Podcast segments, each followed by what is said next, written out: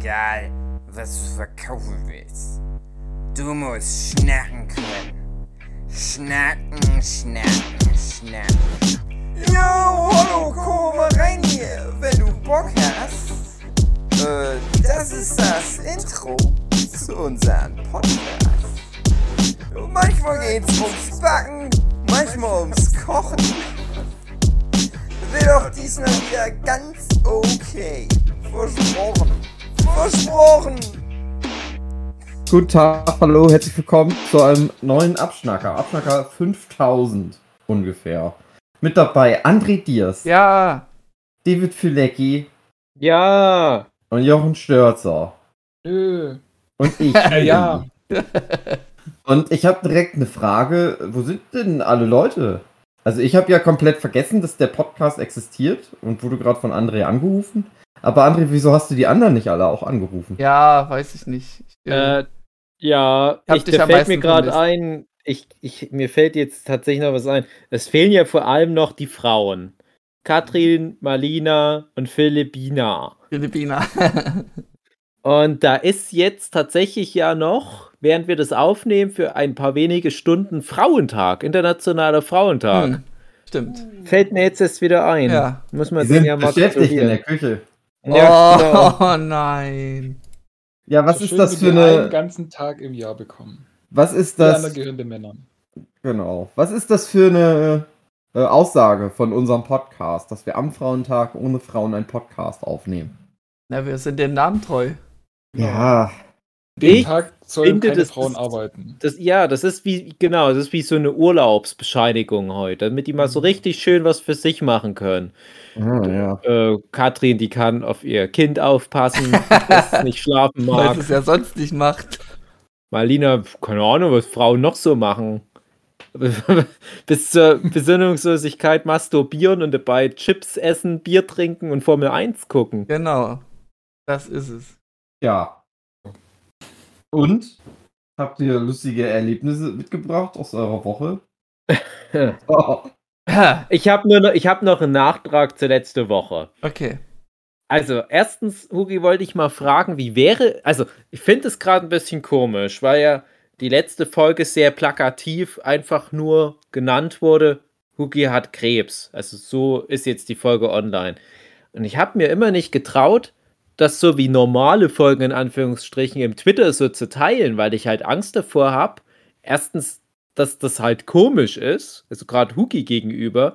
Auf der anderen Seite habe ich auch immer so ein bisschen so ein Schmeckle nebenbei mitlaufen, ob das nicht vielleicht manche Leute so ein bisschen von Kopf stößt. Oh, ihr wollt ja damit nur Klicks sammeln. Aber das ist auch so ein bisschen eine Anspielung an Buchtitel. Es gibt so ein Comicbuch, äh, Mama hat Krebs oder Mutter hat Krebs. Und weiß halt nicht. Weil, also, ja, ich bin ja nur der, der das Titelbild gezeichnet hat, aber ich bin ja nicht jetzt betroffen und weiß halt nicht, wie da Leute reagieren würden. Deswegen habe ich mir bisher noch Ich gar weiß- nicht getraut, irgendwas Weiß zu ich machen. auch nicht. Das ist tatsächlich interessant. Ähm, ich hatte mich ja dazu entschieden, dass, also, naja, du und ich ja eher so als jetzt Jochen und André sind ja auch so Online-Persönlichkeiten, so ein bisschen. Mhm.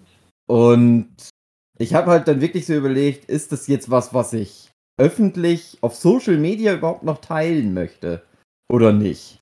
Mhm. Und das ist Ja. halt, und das ist genau das, was ich so dachte, dass das komisch ist, dass ich im Podcast erzähle ich das, aber ich habe so, weil, also auch, weil genau zu dem Zeitpunkt, wo das bei mir jetzt losging mit dem Krebs, äh, halt auch da in Ukraine der Krieg losging. Ja. Und ich das so gedacht habe, ja, das ist eigentlich was künstlich. Tatsächlich, als ich beim Arzt war und der mir da noch so erzählte, ja, das ist alles gar nicht so schlimm, äh, sprach der auch von so ganz vielen Fußballspielern, das so sehr medienwirksam ausgeschlachtet haben, das Thema. Obwohl Ganz er halt sagte, als. Also Als- ganz speziell Hodenkrebs, meinst Ja, du? ja, genau. Ah, ja. Hm, Weil okay. das halt bei Männern häufig vorkommt, ist das Mhm. halt auch häufiger mal, dass ein Fußballspieler das hat. Und der Mhm. sagte halt, er findet das scheiße, wenn die das so dramaturgisieren und viel schlimmer machen, als es in Wirklichkeit ist. Und Mhm. in, so, da war ich halt so, genau das muss ich auch machen. Da muss ich jetzt schön die Klicks reinholen. ja. Und äh, wo das dann lief, also wo ich dann so dabei bin, habe ich überlegt, ja, wie genau soll ich das denn machen? Wer, schon, noch während ich da äh, untenrum betastet wurde, habe ich schon überlegt, was sollen meine ganzen Twitter-Aussagen dazu sein. Und Ja. umso länger ich drüber, drüber nachgedacht habe, umso mehr habe ich gedacht, ach, ich will das irgendwie gar nicht thematisieren. So richtig. Ja. Hm. Ja, es ist, also ich, ich finde halt, das muss letztendlich eh du entscheiden, weil das ist jetzt dein Thema und eigentlich könnte dir gegenüber ja niemand was sagen, auch wie du das generell aufgreifst. Ja, genau. Weil wer sind die anderen Leute, dass die das irgendwie beanstanden, wie du dich online präsentierst? Ich hatte ein ähnliches Thema mit, mit unserer Kinderwunschbehandlung damals und da hatte ich halt auch gedacht, ich möchte das nicht kommunizieren, einfach nur auf Twitter oder Facebook, weil das Thema zu komplex ist. Ich habe das ja sehr wohl dann ab einem gewissen Zeitpunkt, da war das aber bei uns auch schon ein paar Jahre lang, dass das lief. Da habe ich dann angefangen, das manchmal im Podcast zu erwähnen. Dann war das ja auch mal ein Baby-Podcast, der ja nie ausgestrahlt wurde. Und habe aber immer gedacht, wenn das mal zu Ende ist, das Thema, dann kann ich das mal vielleicht gesammelt, zum Beispiel als so ein Comic-Essay. Also für die Leute, die das nicht kennen, das ist so im Prinzip autobiografisch, aber so ein bisschen auf ja, trolliger, überspitzter dargestellten Comic-Tagebuch, kann man sagen. Und so das Prinzip der Comic-Essays, das ist was, das nutze ich für mich schon lange. Huki, du ja auch. Mhm. Und da habe ich gedacht, das wäre mal was, wo ich mal so richtig lang eine Geschichte erzählen kann, statt maximal so zwei, drei Seiten, wie es bisher halt bei mir war. Und habe dann aber, als das durch war, irgendwie da noch nicht so die, die Kraft gehabt. Also durch war das ja wirklich erst mit der Geburt des Kindes und da hatte ich andere Probleme, als jetzt auch noch so ein, so ein Comic darüber zu machen. Ich frage mich, ob ich später überhaupt da aber noch mal die Ambition habe, das noch mal aufzugreifen. Aber bei mir war es halt viele Jahre lang immer Thema und über die Jahre hinweg habe ich bei jedem Teilthema überlegt, wie ich das als Comic dann später mal darstelle. Ich wusste aber genau, ich werde das jetzt nicht sofort zeichnen, sondern ich muss mir das merken und dann in fünf, sechs Jahren vielleicht zeichne ich es dann mal. Bei dir ging das ja jetzt relativ schnell alles. Mhm. Und das ist ja auch gut für dich, aber ich frage mich, was wäre, wenn dich das jetzt über viele Jahre in irgendeiner Form begleitet hätte oder begleiten würde. Und ich glaube, dann brauchst du auch irgendein Ventil, um das von der Seele zu bekommen. Du hast ja zum Glück mehrere Ventile und der Podcast ist ja eins davon. Mhm.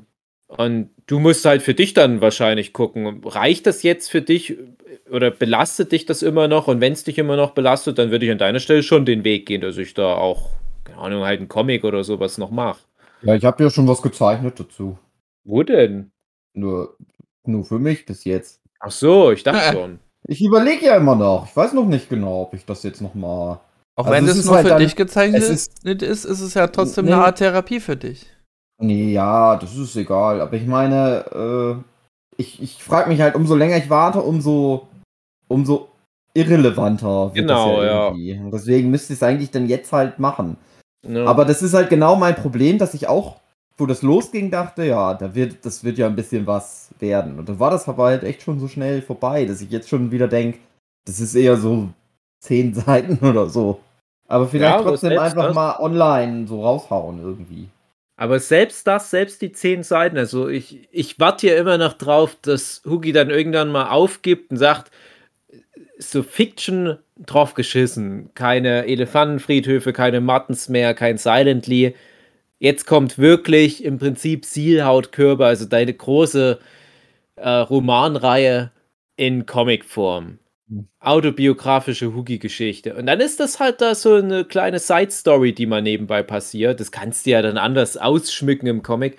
Aber dass du das halt nochmal mit von der Seele runterzeichnest irgendwann.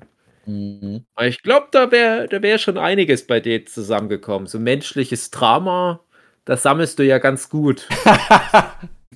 Ja. Ja, es gibt ja verschiedene Ansätze, die ich habe, wo ich immer nicht weiß, welches davon soll ich machen. Es gibt das, wo meine Oma äh, Krebs kriegte. Mhm. Es gibt das, wo äh, ja, das Ganze mit meiner Ex-Freundin Abenteuer, wo ich immer noch überlege, ob man das mal irgendwann Ja. mal machen sollte. Äh, ach, irgendwas hatte ich noch. Ja, Silot-Körper theoretisch, also meine Arbeitskläranlagen, Tragödie. ja, und wo reiht sich das dann ein, mein äh, lustiger Hodenkrebs-Abenteuer? Und das ist halt so ein Spin-off zu meiner Oma hat Krebs-Geschichte. Hat, kommt die, ich hab, hatte aber dann später auch nochmal. Ja, und das ist aber dann so ein komischer Epilog, der halt ganz schnell auch wirklich vorbei ist.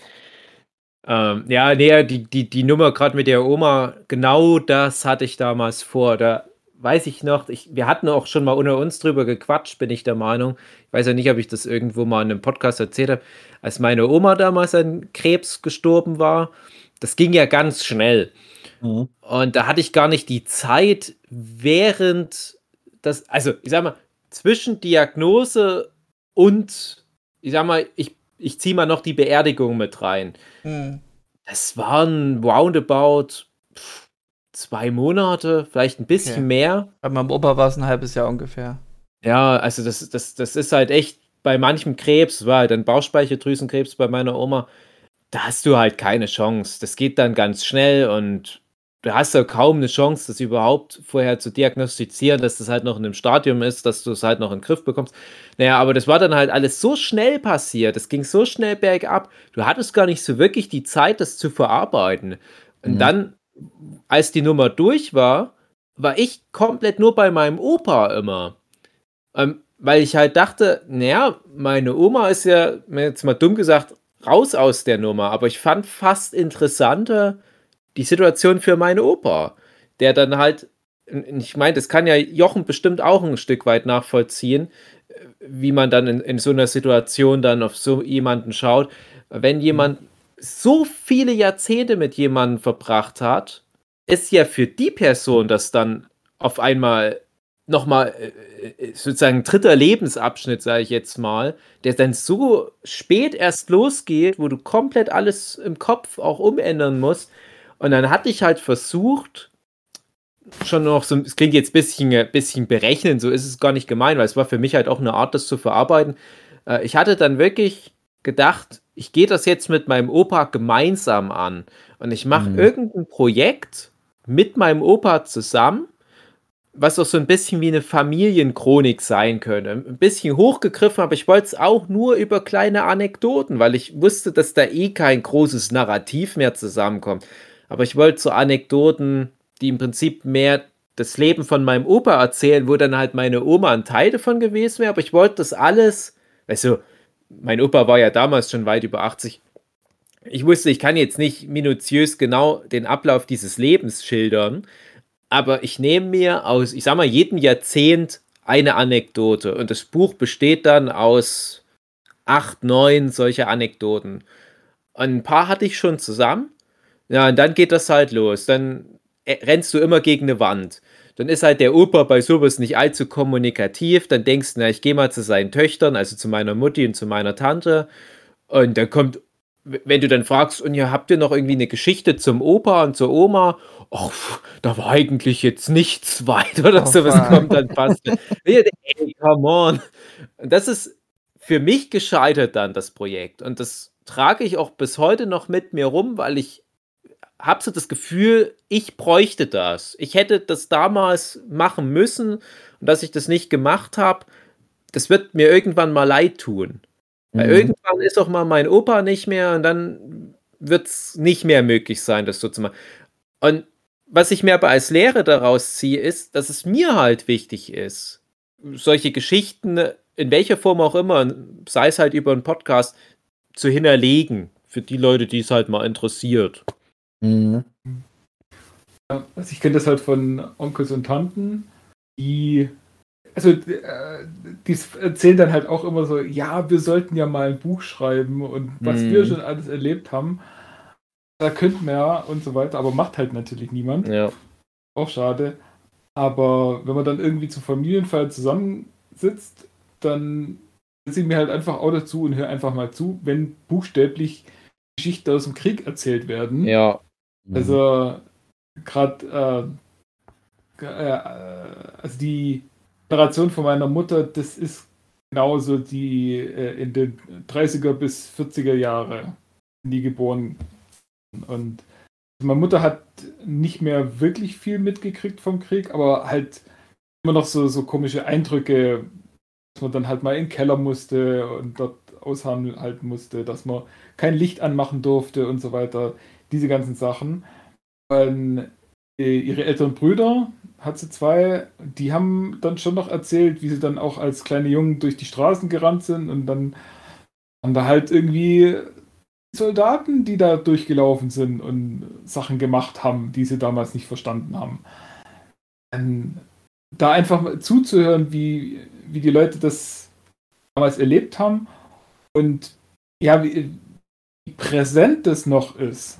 Das mhm. ist, ist, heftig, mhm. weil man denkt ja so, ah ja, das ist jetzt, was weiß ich, bald 100 Jahre her. Mhm. Ähm, kann sich doch kein Mensch mehr dran erinnern. Nee, das ist geblieben. Also ja, und vor allem, das ist 100 Jahre her, dass, dass denen das passiert ist. Und jetzt guck mal, wo wir jetzt im Jahr 2022 wieder sind.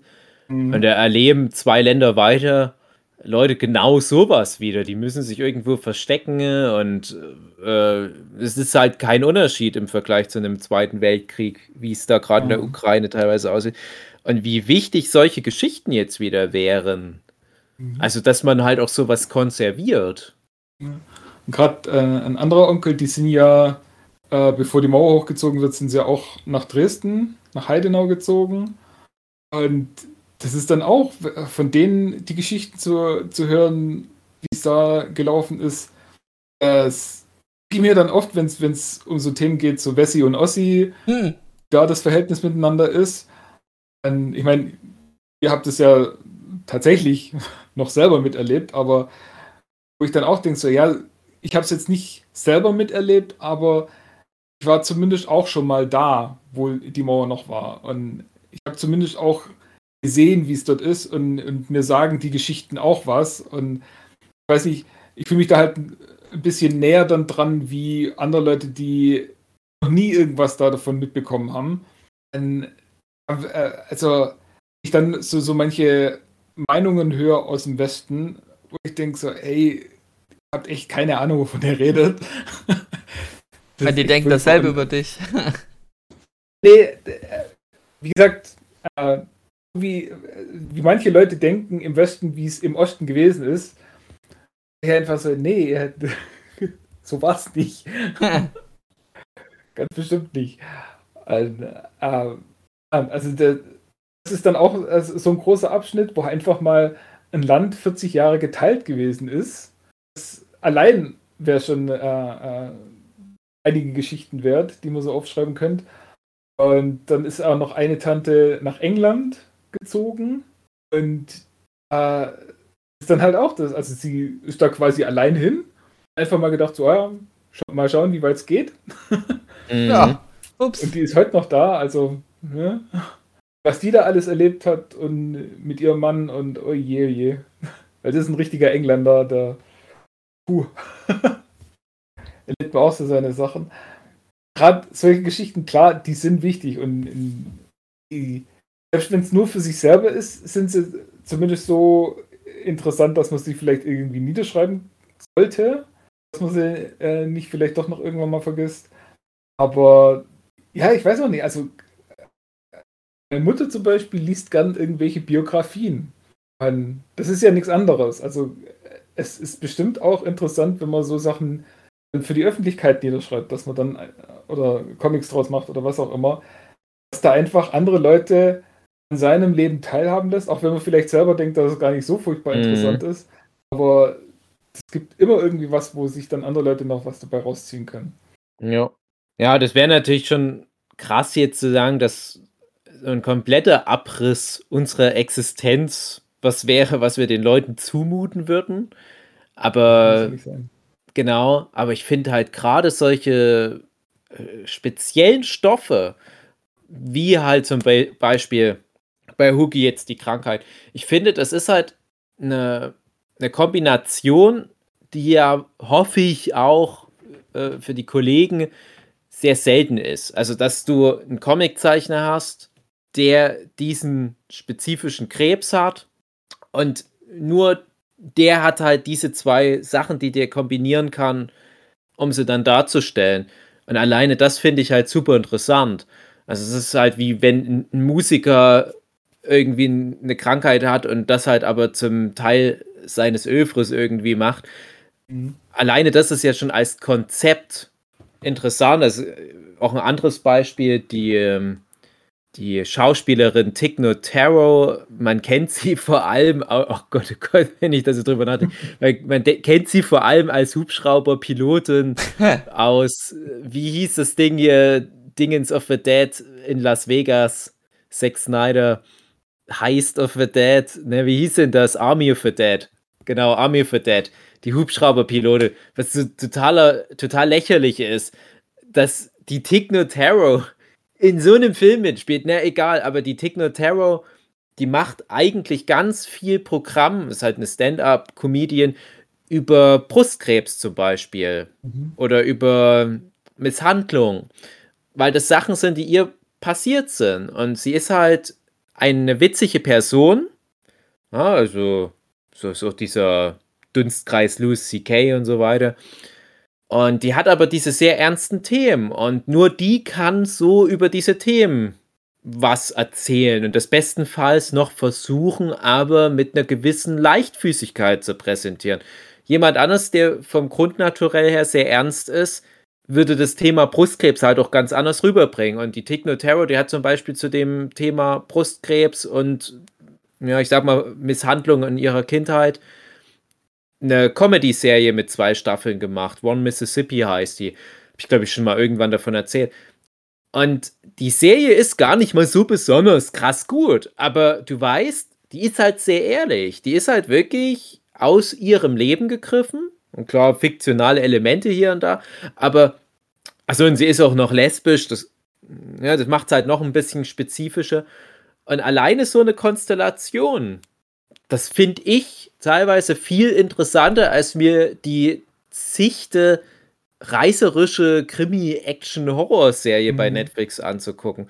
Und das darf man manchmal nicht unterschätzen, dass es da halt dann aber auch Leute gibt, die sich über solche Medien zu einem Thema informieren. Und gerade das Thema Brustkrebs war für mich dann zumindest ein bisschen zugänglicher geworden. Ja, du hast das ja auch immer mal in der Familie. Es gibt ja wahrscheinlich keine Familie auf dieser Welt, wo nicht das Thema Brustkrebs mal im Raum steht.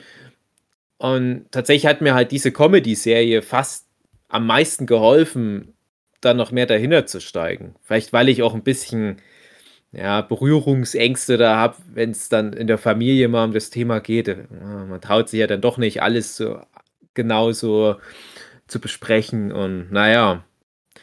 Nee, also ich wäre da dafür, dass Huki das macht. Das ist meine kurze Zusammenfassung. Aber wie schon eingehend erwähnt, äh, Hugi muss das selbst entscheiden, wenn das halt für ihn was ist, was er braucht, dann sowieso, wenn er sagt, ach naja, spielt für nicht so eine große Rolle, ja, dann lass es halt, aber ähm, ja, uner unterschätzt auf keinen Fall das potenzielle Interesse der Menschen daran, was mhm. teilweise auch wirklich fast schon den ja, pädagogischen Wert hier haben könnte. Ja, mal gucken. Ansonsten warten, bis mal wieder was ist. Genau. Und dazu dann Comic machen. Nein, jetzt kommen zehn gute Jahre Minimum. Dann kommen von ganz alleine die schlechten Jahre. Der Jochen weiß Bescheid. Dann ja. zerfällt der Körper eh so krass. Äh, Vielleicht brauche ich ja mal einen Unfall und bricht das Sprunggelenk und liegst dann halbes ja. Jahr flach, wo du dann eine schöne Geschichte drüber erzählen kannst. Ja, Hugi überlegt gerade, ob das für, für seine Social Media Präsenz vielleicht eine gute Strategie wäre. Ach ja, ach, hm, weiß ich auch nicht. Ich muss halt gucken, wie ich das, wie ich das aufziehen würde. Mhm. Aber ich mhm. will immer noch abwarten, wie es überhaupt ausgeht. Also. Ja, genau. auch immer noch nicht so genau. Ja. Aber wir können das natürlich trotzdem nochmal für den Podcast schön ausschlachten, wenn ihr das Gerne. Möchtet. Gut. Ich fand das ja auch alleine diese, diese Herleitung, äh, wie das halt alles bei mir zumindest das erste Mal ankam. Jetzt ist es ja schon, glaube ich, mal angesprochen worden. Ich weiß nicht, wie, wie offen man jetzt mittlerweile drüber reden kann. Ich glaube noch nicht ganz zu 100 Prozent. Aber wir hatten ja schon das Fernsehen da. Wir haben es ja schon grob erwähnt. Sagen jetzt nicht, welcher Sender und was für eine Sendung, aber wir hatten das Fernsehen beim Hugi, beim Workshop und mussten ja für das Fernsehen so albern dann noch Fußball spielen für Schnittbilder. Und das wird auch demnächst nochmal, wenn diese Folge, zu, also wenn die Sendung im Fernsehen rauskommt, dann kommt dazu eine passende Podcast-Folge, wo wir das nochmal ein bisschen genauer erzählen. Aber was wir da halt nicht erzählen, was ich halt jetzt noch ergänze schon mal, wir haben halt dieses Fußballspiel da gemacht, nur für die Kamera, damit die halt noch schön ein bisschen alberne Schnittbilder da rein, reinpacken können in ihre Reportage. Und wir haben uns danach so richtig doof irgendwie gefühlt. Oh Gott, ey, was war denn das jetzt? Was sind denn das für dämliche Aufnahmen geworden? Weil so geil performt haben wir halt da nicht auf dem Fußballplatz. War auch schon dunkel, es war schlammig, wir hatten nicht die richtigen Klamotten an.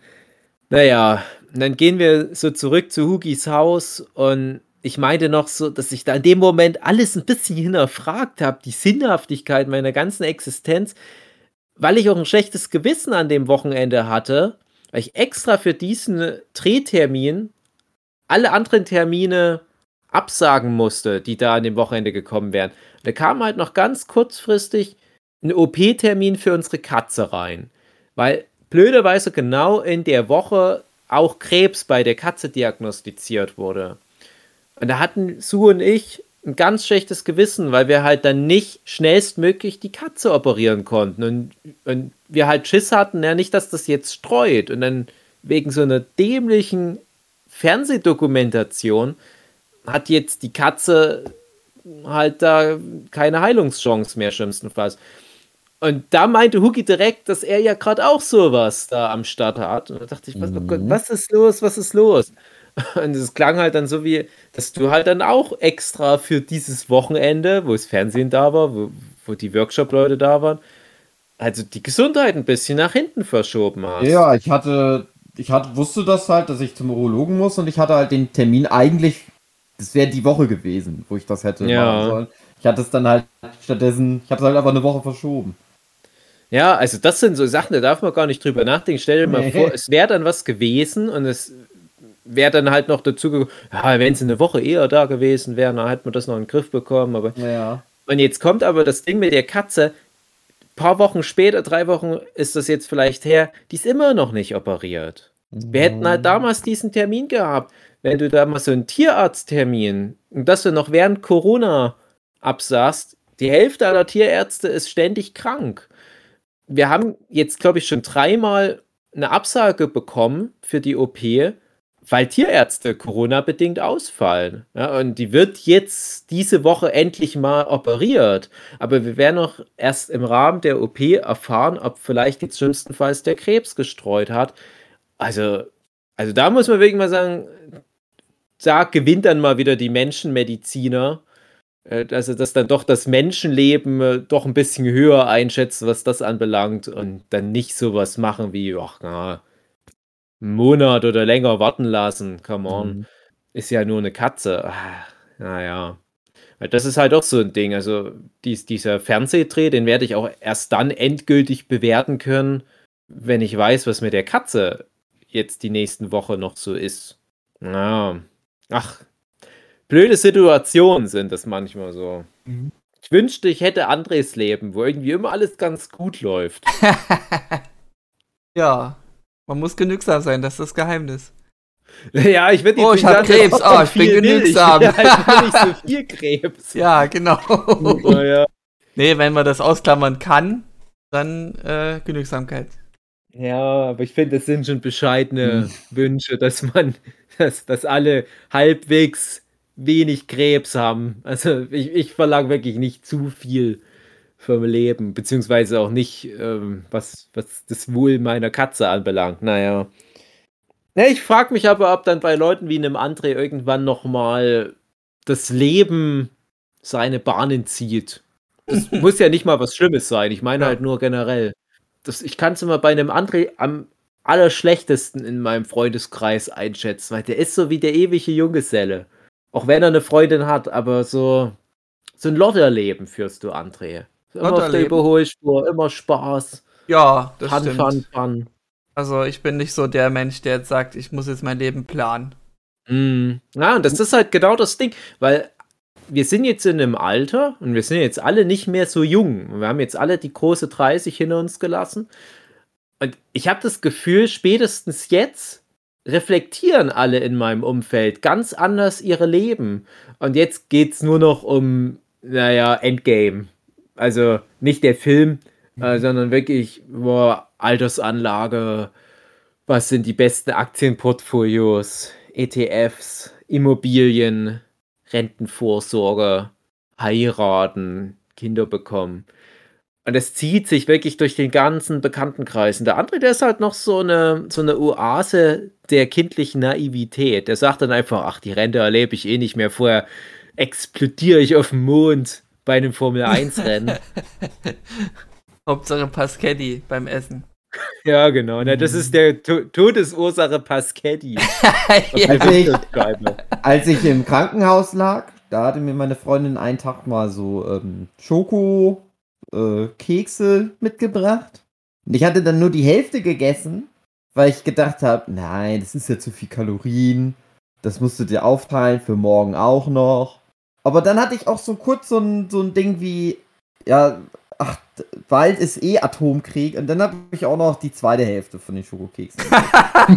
Aber das ist Andres so. ganzes Leben. Genau. Ja. Der sagt jetzt seit über 30 Jahren, es ist ja eh bald Atomkrieg. Und er hat ja nicht ganz unrecht. weil begründete Zweifel an unserer Sicherheit gab es ja eigentlich immer, aber es ist halt jetzt geografisch so nah. Hm. Ich frage mich, wie das für Leute auf einem anderen Kontinent ist, ob das denen ein bisschen mehr am Arsch vorbeigeht, was jetzt hier gerade in der Ukraine passiert. Mhm. Man kriegt zu wenig mit. Wie ging es dir, als in in, in USA das äh, deren Kapitol oder was das war gestürmt wurde? Naja, gut, das ist ja eine andere Situation trotzdem noch. Also du wusstest, das, das ist in einer Bubble gefangen. Eine Bubble, die geografisch sehr überschaubar war. Was da passiert ist, ist natürlich schlimm. Ja. Ähm, und ich habe das auch damals trotzdem live mitverfolgt. Also ich, ich war ja direkt vor Ort und habe getwittert. Ich hatte so ein Indianerkostüm an. ähm, ja, äh, aber jetzt hier in der Ukraine, das ist ja eine ganz andere Situation. Das ist ein ganzes Land. Ich dachte ja, die ersten zwei Kriegstage noch, naja, hm, die konzentrieren sich jetzt auf eine Stadt und dann noch eine zweite. Nee, das ist überall, wenn du da mal so eine Karte mit Brandherden anguckst, überall sind da jetzt so die Panzersymbole. Und du weißt, da ist ein Land Puffer dazwischen. Das ist eine komische Vorstellung. Und wenn du es mal anders siehst, es ist zwischen äh, Russland und Deutschland genau genommen nur ein Meer. Ja, das ist halt nicht nur das. Also ich sage jetzt gar nicht mal unbedingt, dass ich befürchte oder vermute, dass der Krieg bis vor unsere Haustür kommt. Aber eben weil die halt so auf Atomreaktoren schießen und so einen Schwachsinn machen, denke ich mir, naja, pff, da kannst du dann wenig diskutieren. Ne? Also mit, mit einer radioaktiven Wolke zum Beispiel. Aber es trifft uns ja auch in, in ganz vielen anderen Bereichen. Also das merken wir ja aktuell schon wirtschaftlich und so weiter. Das ist ja schon bei uns angekommen. Zum Mhm. Glück nur indirekt, aber es ist halt angekommen. Und Naja, die FDP sagt ja auch, der Markt regelt das. Genau, der Markt. Äh, ja, also ich, ich weiß jetzt, ich kenne jetzt den Kontext nicht. Ich, ich glaube, ich weiß sogar, wie es gemeint ist. Eventuell. Also ich weiß nicht, ob die damit auch den Bezug auf Russland nehmen, dass die sagen, auch wir wirtschaftliche Sanktionen regeln das letzten Endes mit. Ist es so gemeint? Nee, es, war, ein- es ist ein Meme, äh, was schon seit den Wahlen existiert. Ach so, Ah, ja, okay. Naja, weil rein hypothetisch, ja, der Markt regelt tatsächlich heutzutage erstaunlich viel. Ich fand das ja krass. Da ist ein fucking Krieg, der ausbricht und das erste große, gigantische Mittel, was auch wirklich Wirkung zeigte, war Russland aus diesem SWIFT-Bankenkommunikationssystem raus.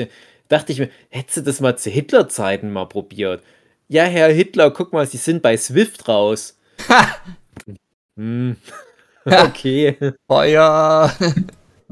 Feuermarsch. Ja, Ah, na gut, das sind die Bedingungen auch andere. Also jetzt ist es ja das Digitale, wo man viel abhängig ist davon. Naja, klar, er klar. halt Aber das, ich finde das halt super interessant. Also, das ist auch was, was mir irgendwo Hoffnung gemacht hat, vor allem am Anfang. Es war generell auch immer was, wo ich dachte, dass generell nach Krieg in der Form ausbricht, kann ich mir gar nicht vorstellen. Jetzt ist es passiert. Und dann ist aber immer so direkt mein Gedanke, ah, das ist bestimmt nur noch eine Frage von wenigen Tagen. Dann haben die das geklärt. Zum Beispiel über im weitesten Sinne Wirtschaft, wirtschaftliche Sanktionen sowas wie das SWIFT, das ist ja sowas im Prinzip. Naja, aber dann siehst du halt so einen 60 Kilometer Panzerkonvoi und denkst, hm, irgendwie scheint das Swift-Ding doch nicht ganz so viel Wirkung zu zeigen. Hm, komisch. Die fahren anscheinend nicht mit Swift, die Panzer. Mein Chef meinte, man müsste ähm, die russischen Reichen äh, an Karren fahren, ähm, damit die dann den Krieg so ein bisschen Richtung beenden, damit sie Putin das anhauen. Sie ja. Ja, Ja, also genau. die, die Idee war schon vor zwei Wochen oder wann er mir das mal erzählt hatte, dass er halt sagt, naja, die meisten Reichtümer von den reichen Russen ist nun mal außerhalb von Russland. Und wenn du denen das halt wegnimmst und da also gefrierst, also nicht, nicht wegnimmst, sondern hier, ja, wie nennt man es noch gleich, sanktionieren, Einfrieren. Ja, Konten einfrieren oder und sowas. dann äh, äh, wortwörtlich sagt mein Chef, na dann äh, äh, Putin hier, mach mal was. Äh, ich will nämlich mit meiner Yacht weiterhin im Kreis fahren dürfen. Mhm. Und Es das ist ist schon mal gar nicht so verkehrt. Also Es ist nicht falsch, ja. Hat ja irgendjemand schon eine Million auf Putins Kopf ausgesetzt? wer? Es ist ein russischer, muss ja dann Milliardär sein oder was auch immer, hat eine Million Kopfgeld ausgesetzt. Weil Mhm. es ihm schon zu dumm ist, dass es jetzt nicht mehr so läuft wie vorher. Er will den weg haben. Okay. Ich hatte jetzt auch noch mal ein paar Putin-Reportagen von vor dem Krieg angeguckt, weil ich halt mal schauen wollte. Also wenn du jetzt was anguckst über Putin, das ist natürlich sehr gefärbt durch die aktuelle Lage. Und ich wollte aber mal bewusst einen Blick auf diesen Mensch, der ja, egal wie man den findet, höchst interessant ist und komplex, von vor dem Krieg. Und da gab es zum Beispiel auch bei ARD, lief das, glaube ich, oder ZDF, äh, Putin äh, und ZDF die Deutschen hieß es, glaube ich. Ah, bei das uns war, in ich, Dresden war. Genau, ähm, von 2017 oder von 2019 ist die Doku. Die ist schon mal super interessant, genau. Also, das war mir halt auch nicht bewusst, dass Putin fünf Jahre lang sozusagen bei Philipp um die Ecke gewohnt Ja, hat. genau. Also da war der Nachbar Wir denken, quasi. passt ja mal wieder. Da kommt irgendwie alles schlecht auf dieser Welt. ja, der spricht ja auch fließend Deutsch, der Putin, wirklich sehr gutes Deutsch und alles und hat halt so eine krasse, so einen krassen Deutschlandbezug in auch seiner Art zu leben, generell die Freundschaft zu dem Gerhard Schröder und so weiter. Und ich fand das immer ein bisschen sympathisch. ne? Und ich dachte halt immer, der ist so, so ein übertriebener Typ. Es gibt ja sogar bei Ultraverse dieses White on King oder wie das heißt, dieser Manga mit Putin, der alle möglichen Fabelwesen zähmt und auf denen reicht, reitet. wie der Mandalorian und Boba Fett. Ja. Wo ich mich auch frage, wird das jetzt überhaupt noch verkauft in der aktuellen Situation? Ja, okay, so viel dazu. Aber in einer dieser Reportagen ging es dann halt auch darum, dass die einfach nur ein paar von diesen russischen Oligarchen gezeigt haben, die gemeint haben, ja, eigentlich haben wir den ja in der Hand oder eigentlich bestimmen wir ja, wie letzten Endes die Politik in unserem Land vonstatten geht. Und der Putin ist mehr oder weniger eine Marionette. Aber ehrlich gesagt, ich glaube nicht, dass das jetzt gerade alles so nach deren Plan läuft. Mhm. Der wird jetzt einmal so krass sein Feuer anzünden und mal gucken, wie lange das brennt. Das wird, hoffe ich, nicht allzu lange brennen, aber die Frage ist halt, wie doll das brennt, um mal die Metapher zu bedienen, weil es brennt ja gerade leider wirklich einiges. Und das ist halt das Gruselige dran. Und Ich finde es schön, dass es Methoden gibt, ähm, ohne den Krieg anzufangen, halt eben Sanktionen. Dass das auch funktionieren könnte. Mm, Ja, aber der Zug ist ja schon abgefahren. Halt. Die Frage ist halt, was passiert über diesen Brandherd Ukraine hinaus? Und Das ist halt meine große Hoffnung, dass selbst so ein ne, Spatzen das ist auch falsch, aber selbst so ein Vollidiot wie ein Putin weiß, ah, ich bleib mal lieber hier in, innerhalb dieser Grenzen. Weil alles, was dann kommt, das, das hat ganz andere Folgen. Und Ja, das ist, ist genau das. Der wirkt ja normalerweise davor wie ein intelligenter Mensch. ja. Und sogar ein, ein sehr intelligenter Mensch. Und dann macht er sowas. Was, wie hat er denn gedacht, dass die Leute darauf reagieren? Hat er echt gemeint, so, oh ja, kommt die Ukraine, der hat eh keinen Bock, die schließt sich dann wieder Russland an. Ja, wahrscheinlich. Da hat er gedacht, dass er irgendwie viel mehr Unterstützung aus China und Konsorten kriegt. Ja. Was war so genau sein Plan und, und wie ist da jetzt gerade die Situation, wo er merkt, so, ja, er steht gerade ziemlich allein da. Glaube, irgendwie Syrien und Eritrea und irgendwie noch so zwei, drei unter ferner liefen Länder haben jetzt nicht sich offiziell der UN gegen ihn äh, ausgesprochen.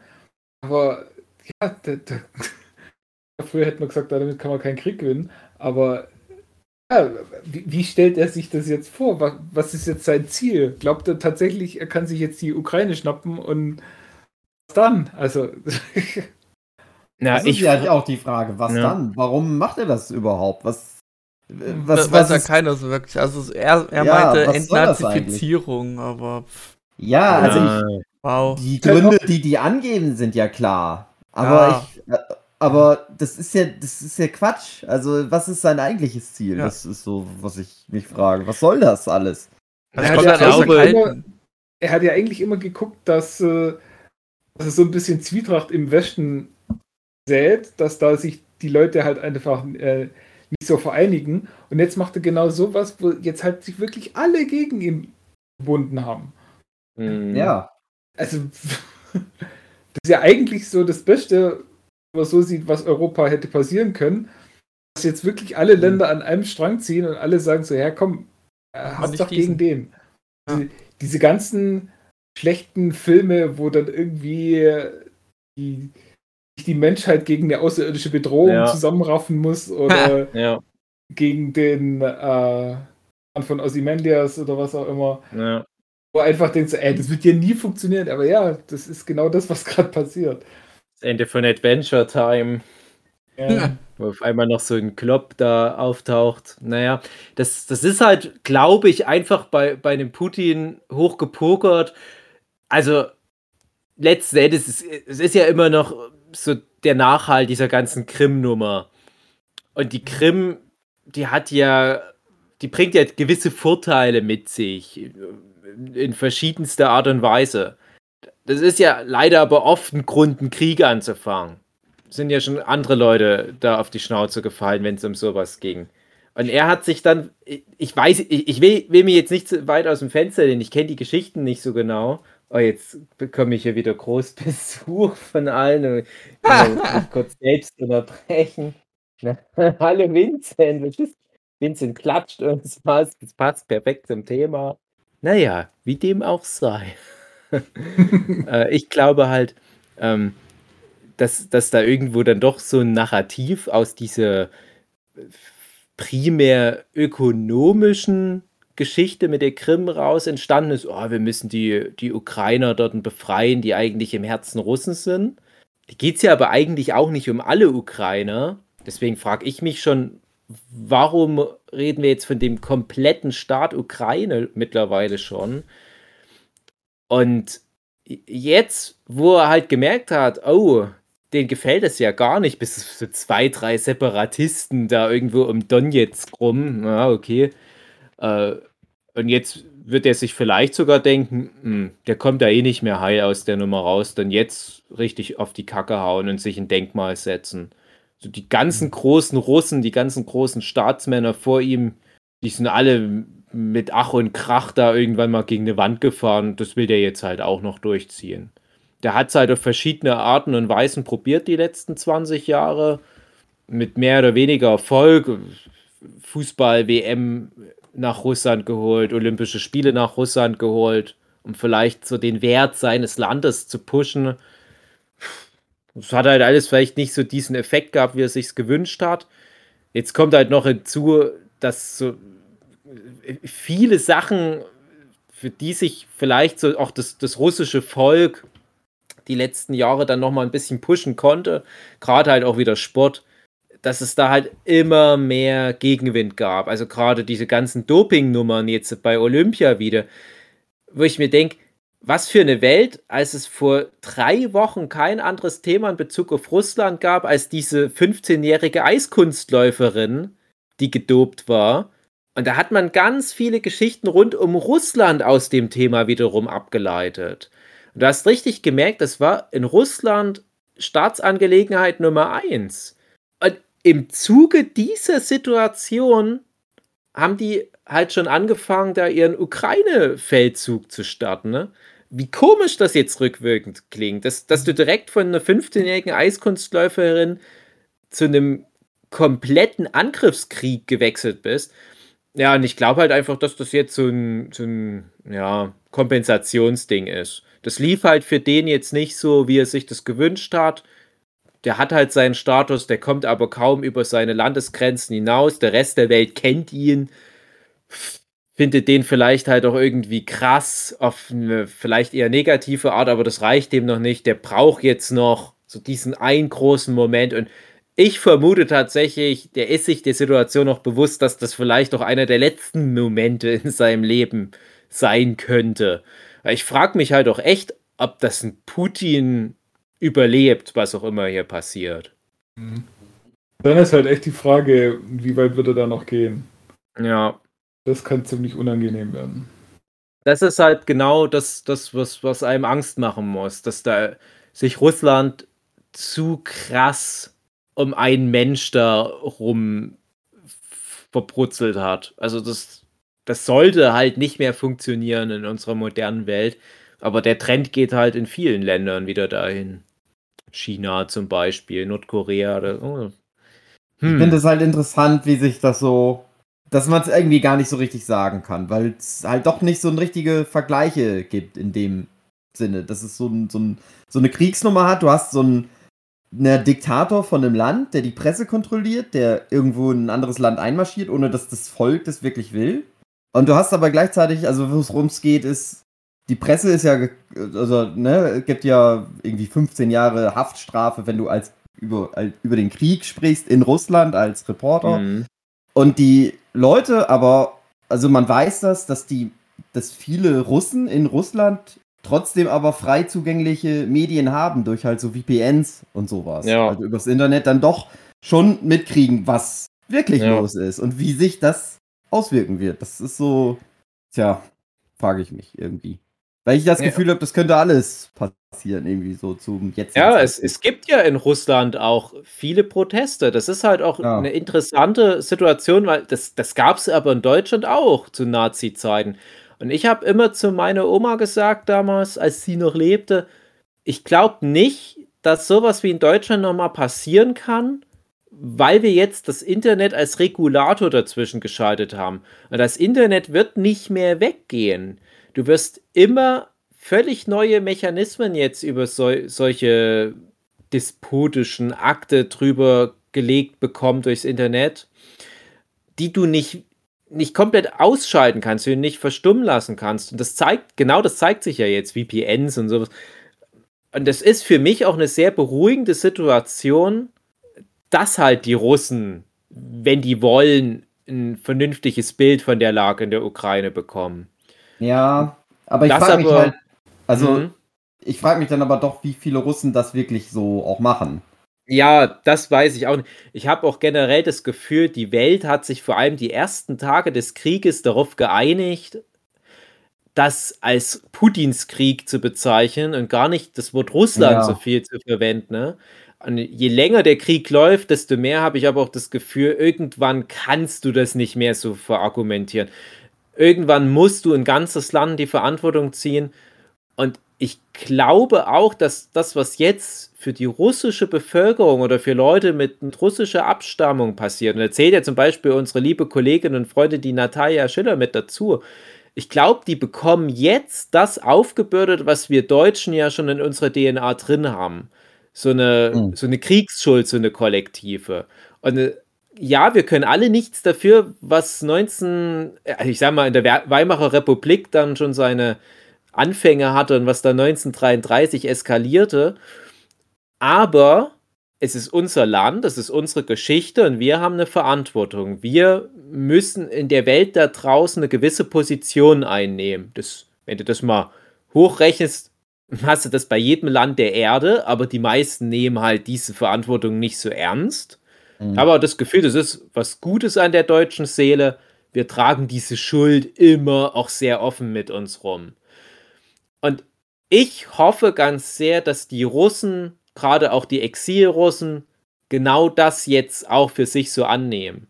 Ich finde, überall auf der Welt sollten sich jetzt Russen positionieren, bestenfalls halt gegen Putin. Ja. Da kenne ich mich aber auch zu wenig aus. Ich habe dazu recherchiert. Ich habe zum Beispiel geguckt, was machen denn da zum Beispiel in Nordrhein-Westfalen irgendwelche Supermärkte oder irgendwelche Zulieferer, die dann teilweise Werke hier in Deutschland haben und so weiter. Ja, die einhellige Meinung ist tatsächlich, die finden das nicht gut. Aber ich weiß jetzt auch nicht, was jetzt der nächste Schritt sein könnte. Ich, es muss halt wirklich aber in Russland was passieren. Weil du musst jetzt in Russland irgendwie einen Weg finden, den Putin zu stoppen. Mhm. Und das gab es ja in Deutschland damals auch, diese Versuche und äh, teilweise noch auf politischem Wege, dann immer mehr in Richtung, ja gut, Attentate, wenn es soweit dann irgendwann mal gehen muss. Hm, hat ja auch alles nicht geklappt. Aber es gab dann zum Beispiel Exildeutsche damals, Bertolt Brecht oder so, frage mich jetzt nicht, ähm, wer da alle, Adorno und so weiter, die dann halt sehr wohl auch von außen immer wieder gegen ihr Heimatland gearbeitet haben. So, das ist halt sehr, sehr wichtig. Ne? Es läuft ja. halt auch viel über Kultur und so weiter. Und ich finde halt auch, man darf halt jetzt nicht komplett Russland über einen Kamm scheren. Ich merke es mhm. zum Beispiel gerade ganz sehr an Sport. Es ist gerade Wintersportsaison. Wir haben gerade Paralympics. Wir hatten vor ein paar Wochen Olympische Spiele, wo auch die Russen sehr erfolgreich waren. Und dann war wirklich am Tag, als der Krieg ausgebrochen ist, Skispringen. Natürlich waren die ganzen russischen Sportler noch dabei. Und es war eine ganz komische Stimmung an dieser Skisprungschanze. Die Journalisten, die Zuschauer. Wie reagiert man da? Und dann hatten manche der Journalisten sogar dann Interviews gehabt mit den Russen und dann merkst du, ja, natürlich sind die auch gegen den Krieg, weil das halt international lebende Menschen sind. Die sind das ganze Jahr rund durch Europa und teilweise sogar Japan auf Tournee und machen da Skispringen. Ihre Kollegen sind ihre besten Freunde. Das sind Leute aus Österreich, Deutschland, Japan, Norwegen, Ukraine natürlich auch. Natürlich wollen die nicht, dass das einen Schaden nimmt. Mhm. Und das muss halt jetzt einfach so kollektiv nach außen geteilt werden. Naja, hm, aber einfacher gesagt als getan. André, was ist deine, deine Lösung? Nehme die Lösung, die ein weiser Mann mal sagte. Ähm, einfach mal eine Atombombe oben drauf werfen, dann ist Ruhe. Ja, das ist leider auch immer mein erster Gedanke. Das, das, das, kriegst du nicht aus so einem Gehirn raus. Und ich frage mich immer, wie oft wären aber Leute das von Deutschland denken und noch schlimmer, wie oft werden nicht Sachsen das von Sachsen denken. Einfach eine Atombombe drauf. Also für die Zuhörenden, die es nicht wissen, ich habe jetzt gerade Hugis Vater zitiert. Ja, ja. Mhm. ich frage mich halt, wie oft Putin das am Tag so denkt. Ja. ah, eigentlich ist das nicht witzig, scheiße. Nee. das ist auch überhaupt nicht. Ach, ja. Hm. Hm. Ja, aber ganz ehrlich, das werden sich kollektiv ein paar Milliarden Menschen gedacht haben. Ist, natürlich ist das der erste Gedanke. Ach, wenn es doch so einfach wäre.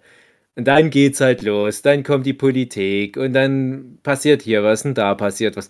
Ich habe immer das Gefühl, das geht so langsam alles voran. Das sind jetzt fast zwei Wochen Krieg zum Zeitpunkt dieser Aufnahme.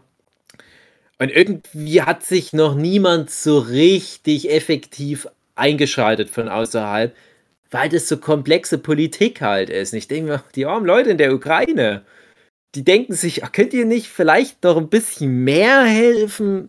Wir sterben hier, die zerbomben unsere ganzen Städte, dann hast du halt überall diese parlamentarischen Gremien, die dann sagen, ja, aber ach, so einfach ist es dann halt auch wieder nicht, aber wir können euch noch mal einen Zehner zuschicken, ihr könnt euch ein Toastbrot holen. Ja, ja, aber ja, ich, ich, ich, ich verstehe halt, dass, dass die Welt eine kompliziertere ist als noch vor ein paar Jahrzehnten. Das hat auch sein Gutes, aber den Leuten in der Ukraine hilft es gerade relativ wenig. Hm. Hm. Na, André, was wär, wäre deine sonstige Sicht, wenn man das mit der Atombombe jetzt leider mal weglassen lassen müsste. Ja, also es ist schon, sind gute Sachen im Gange halt mit den Sanktionen und so, dass man Putin passiv versucht, durch passive Aggressivität äh, da irgendwie rauszubringen, statt wirklich zu den Waffen zu greifen und deutsche Soldaten hinzuschicken. Das würde da nicht so viel helfen. Ja, also die deutschen Soldaten würden definitiv nicht viel helfen. Ja, das, das, das mal noch nebenher, ja, auch bemerkt. Äh, tja, also. Ja, das wird wahrscheinlich eh alles so nicht also passieren, weil es ja irgendwie so ist, wenn Deutschland da hingehen würde als Land, dann müsste ja die ganze NATO irgendwie mitziehen. Und das, nee, also, wenn, wenn, wenn ein NATO-Land angegriffen wird, dann so, müssten alle ja, NATO-Länder. Okay. Weil ich glaube, rein ja. hypothetisch dürfte vielleicht ein Land für sich jetzt sagen, ja, ich gehe da mal mit hin. Das müsste mhm. natürlich dann noch abgeklärt werden. Aber gerade Deutschland, finde ich, ist ja auch historisch dazu verpflichtet, sehr passiv bei Kriegsgeschehen einzuschreiten. Ne? Ja, genau. Mhm. Das ist halt, ja, das muss man immer noch mal mit bedenken. Also ich persönlich sage, ich fühle mich nicht imstande zu sagen, was die Lösung ist oder was der beste Weg ist, weil das Ding ist halt, ich bin nicht zu, so tief in der Materie, wie das Experten müssten, wissen müssten, besser wissen müssten. Ähm, es ist, es ist halt auch ein gewisses Maß an Machtlosigkeit, die ich da habe. Ich kann halt nicht viel machen. Ich kann höchstens Geld spenden und so. Ja. Aber ich kann mhm. nichts an der Situation ändern. Ich kann nur versuchen, das ein bisschen zu mildern für die leidenden Opfer. Ähm, Deswegen ist es auch mal gut, wenn man eben nicht immer nur über das Thema redet. Ja, na klar. Ähm, deswegen, wie Dave, was hast du denn so in drin reingegoogelt? Ach, in das Internet? ist jetzt schon die, die Überleitung. Na, ich ähm. finde, also was du schon sagst, Geld spenden ist halt klar, na klar, der Zivilbevölkerung helfen. Und aber halt auch das, was wir vorher schon sagten, du musst halt, dass wir uns halt positionieren, auch wenn wir halt drei Leute ungefähr erreichen, hier mit unserem Podcast, das wird zumindest halt sowas sagen wie, gibt nicht den russischen Bevölkerung die Schuld. Ja, auf keinen Fall. Ja. Weil, das, wenn ihr könnt, weil wenn man es tut, ist es Rassismus, weil nichts anderes ist es. Also, no. weil, ja. was haben denn Russen, die in selbst, Deutschland es, mit Putin zu tun? Also. Selbst, selbst, also was ich weiß, es gibt natürlich auch irgendwie, ich habe glaube ich heute Bilder von irgendwelchen in Australien lebenden Russen gesehen, die wie halt so wie so eine Nazi-Truppe halt meinen, ja, Putin ist aber der Beste und so. Ja. Das sind halt, das sind halt Ausnahmen. Also ich glaube, dass die meisten Menschen auf der Welt auch einfach keinen Krieg wollen. Und das ist halt ja, wie mit der AfD, es sind viele kleine Stimmen halt nur laut. Ja, genau. Es gibt halt trotzdem immer irgendwelche, die anderer Meinung sind, aber ich glaube, das ist so ein, naja, naja. Ja, und ansonsten müssen wir halt abwarten. Und, Apropos. Und rausfinden, was Dave im Internet angegoogelt hat. Ja, nee, ganz kurz, weil, weil gerade die Überleitung. Apropos, ich hatte gleich zu Beginn des Kriegs Bullshit-Bingo gespielt, habe gedacht, naja, jetzt ist ja wieder mal die unschickste Position, die man einnehmen kann pro Putin. Hatte ich gewettet, die AfD wird sich da jetzt drauf stürzen, so nach dem Motto, ja. ach, mhm. lass den doch mal da seine autonomen Zonen, ach komm, ihr habt den halt geärgert, selber schuld. Aber ich habe jetzt das nicht so verfolgt. Ich, ich will lieber nicht auf irgendwelche AfD-Twitter-Seiten gehen. Aber ich habe zumindest nichts dergleichen mitbekommen. Na, ich höre ja gern, das jetzt korreliert. Ich höre gern früher halt Radio, Deutschlandfunk Kultur. Und da ging es heute auch speziell um AfD, dass die ja, ähm, ja beobachtet werden könnten, weil sie genau. verfassungswidrig genau. sein könnten. Und wenn mhm. das, wenn das stattgegeben wird, dann werden halt V-Männer eingeschleust in AfD und werden halt total überwacht. Und ähm, da ging auch, war auch das Thema, dass halt AfD gerade sich nicht wirklich groß positioniert. Ja. Dass es denen ihr Problem okay. gerade ist. Hm. Das ist vielleicht dann schon die Antwort, weil ja. ganz ehrlich, also den traue ich das immer noch zu. Ich habe nur mitbekommen, dass ein paar, äh, also auf Twitter natürlich, wo sich der Abschaum der Menschheit dann versammelt, ähm, dass selbst da so ein paar krasse Impfgegner trotzdem so Herz für Ukraine-Zeug gepostet haben. Weil ich mir dachte, immerhin, dass sich da jetzt nicht noch mehr da auftut, weil es hat ja sich leider schon abgezeichnet, es gibt krasse Schnittmengen, riesige Schnittmengen zwischen Klimawandelleugnern oder bewusst Klima Klimawandel herbeiführenden und Impfgegnern und Verschwörungstheoretikern und AfD-Wählern. Das wäre mal wirklich eine Wohltat, wenn die wenigstens da jetzt nicht auf diesen Zug noch mit aufspringen und jetzt noch pro Putin sind. So sieht es aktuell aus. Das hat mir ein bisschen Hoffnung in die Menschheit gegeben. Ja, aber ich hoffe halt wirklich, dass diese Verfassungsschutznummer jetzt durchkommt, dass vielleicht dann wirklich in Zukunft das AfD-Thema deutlich reduziert wird. Und ich finde noch abschließend schön, dass ich das Gefühl habe, dass ganz viele Sachen, die noch bei der letzten Bundestagswahl äh, so ähm, äh, Munition waren für die Nazis. So, oh ja, nee, wir können ja nicht so viel mit Umweltschutz machen, weil dann wird der Benzinpreis teurer. Dass die Sachen jetzt im Zuge ja, des Ukraine-Konflikts nicht mehr diese Tragweite haben. Wir reden ja, jetzt nicht mehr von 2 Cent mehr für ein Benzin, wir reden von 50 Cent mehr, aber dass man trotzdem kollektiv nicht ausschließlich, aber dass die meisten sagen, ja, aber das ist der Preis, den wir jetzt zahlen müssen, um den Krieg zu beenden. Damit müssen wir jetzt halt leben. Da denke ich mir, na endlich! Klar ist das scheiße jetzt. Das, oh Gott, unser Benzin ist so teuer. First World Problems. Ja, das wird ja nicht für immer sein. Aber das wäre es auch nicht beim Klimagesetzen gewesen im Zuge der letzten Bundestagswahl. Aber da habe ich das Gefühl, wenn die das jetzt einmal für sich so mitnehmen, ein Leben mit Entbehrung, und das haben wir ja aktuell, mhm. Dann funktionieren auch bei der nächsten Wahl hoffentlich viele AfD-Angstmachargumente nicht mehr so doll. Naja, das dazu. Ja, äh, ja, mhm. apropos AfD, was habe ich im Fernsehen angeguckt? Jochen, was habe ich denn im Fernsehen angeguckt? Ich habe jetzt ein paar Sachen angeguckt, genau. Ähm, also vor allem im Internet. äh, erstmal äh, Inside Job. Das ist eine nette Zeichentrickserie. Ah ja, so habe ich die erste her, Folge gesehen, ja. Äh, will vom Humor her, glaube ich, so in Richtung Rick and Morty gehen. Schafft es nicht ganz. Ähm, ist aber trotzdem, kann man sich echt gut angucken. Also das ist witziger und intelligenter, als es den Anschein hat. Was kann man sich denn so. da vorstellen, Jochen? das ist quasi, ähm, quasi alle großen Verschwörungstheorien der Welt, die stimmen alle und sind alle echt. Und es gibt halt diese eine große Organisation, die dafür sorgt, dass ähm, die Menschheit nichts davon mitbekommt und dass eben die Echsenmenschen im Hintergrund die Erde regieren und äh, dass es irgendwie eine Siedlung auf dem Mond gibt, auf der Rückseite vom Mond, die man nicht sieht und dass es Atlantis gibt und das, was auch immer. Also was man sich vorstellen kann, dass in der ersten Folge wird der Präsident durch einen Roboter ersetzt oder soll ersetzt werden. Aber Jochen, ich habe eine Frage. Wird da endlich meine Frage, die ich auch André Diaz als großen Verschwörungstheoretiker schon oft gestellt habe, Peter, wird da zumindest bei einigen Verschwörungstheorien auch geklärt, warum, warum das verheimlicht wird? Hm. Na, meistens ist der Grund, dass das halt Bösen so wollen. Also zum Beispiel Erderwärmung ist deswegen, weil es eben die Echsenmenschen sind und denen gefällt es in der Wärme halt besser als in der Kälte und deswegen ja, muss die Erde wärmer werden. Was zum Beispiel. Ganz toll ist übrigens auch die Erklärung, aber die will ich nicht spoilern. Äh, von wegen Flat Earth. Ja, also ich denke mal, wenn es darum geht, Frage. dass die stimmen, ja, dass die Verschwörungstheorien stimmen, dann kann man da natürlich viele schnell Gründe spinnen, warum man das verheimlichen will.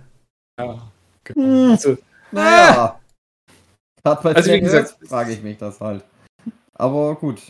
Ganz nette Wo gibt's Serie, das denn, Jochen? Auf Netflix. Netflixen. Ah, wurde mir nicht vorgeschlagen. Komisch. Das ist, ist schon eine ganze Weile her, ein, ein halbes Jahr, oder so. Oder? Schon älter, ja. Weiß ich gar nicht. Ich glaube echt schon. sehr lang. Ich habe auch die erste Folge damals, als es rauskam, geguckt und fand es auch gut. Ja, es war halt nicht, ich fand es nicht lustig. Es, es, will halt natürlich sehr lustig sein. Ich hätte jetzt auch so gesagt, Richtung American Dad grob. Ja, also so ja, genau. äh, dieses Regierungsorganisationsding und ähm, auch vom Zeichenstil her sogar ein bisschen in die Richtung. Es hatte halt aber nicht so diese Gag-Frequenz, aber es hatte eine interessante Prämisse.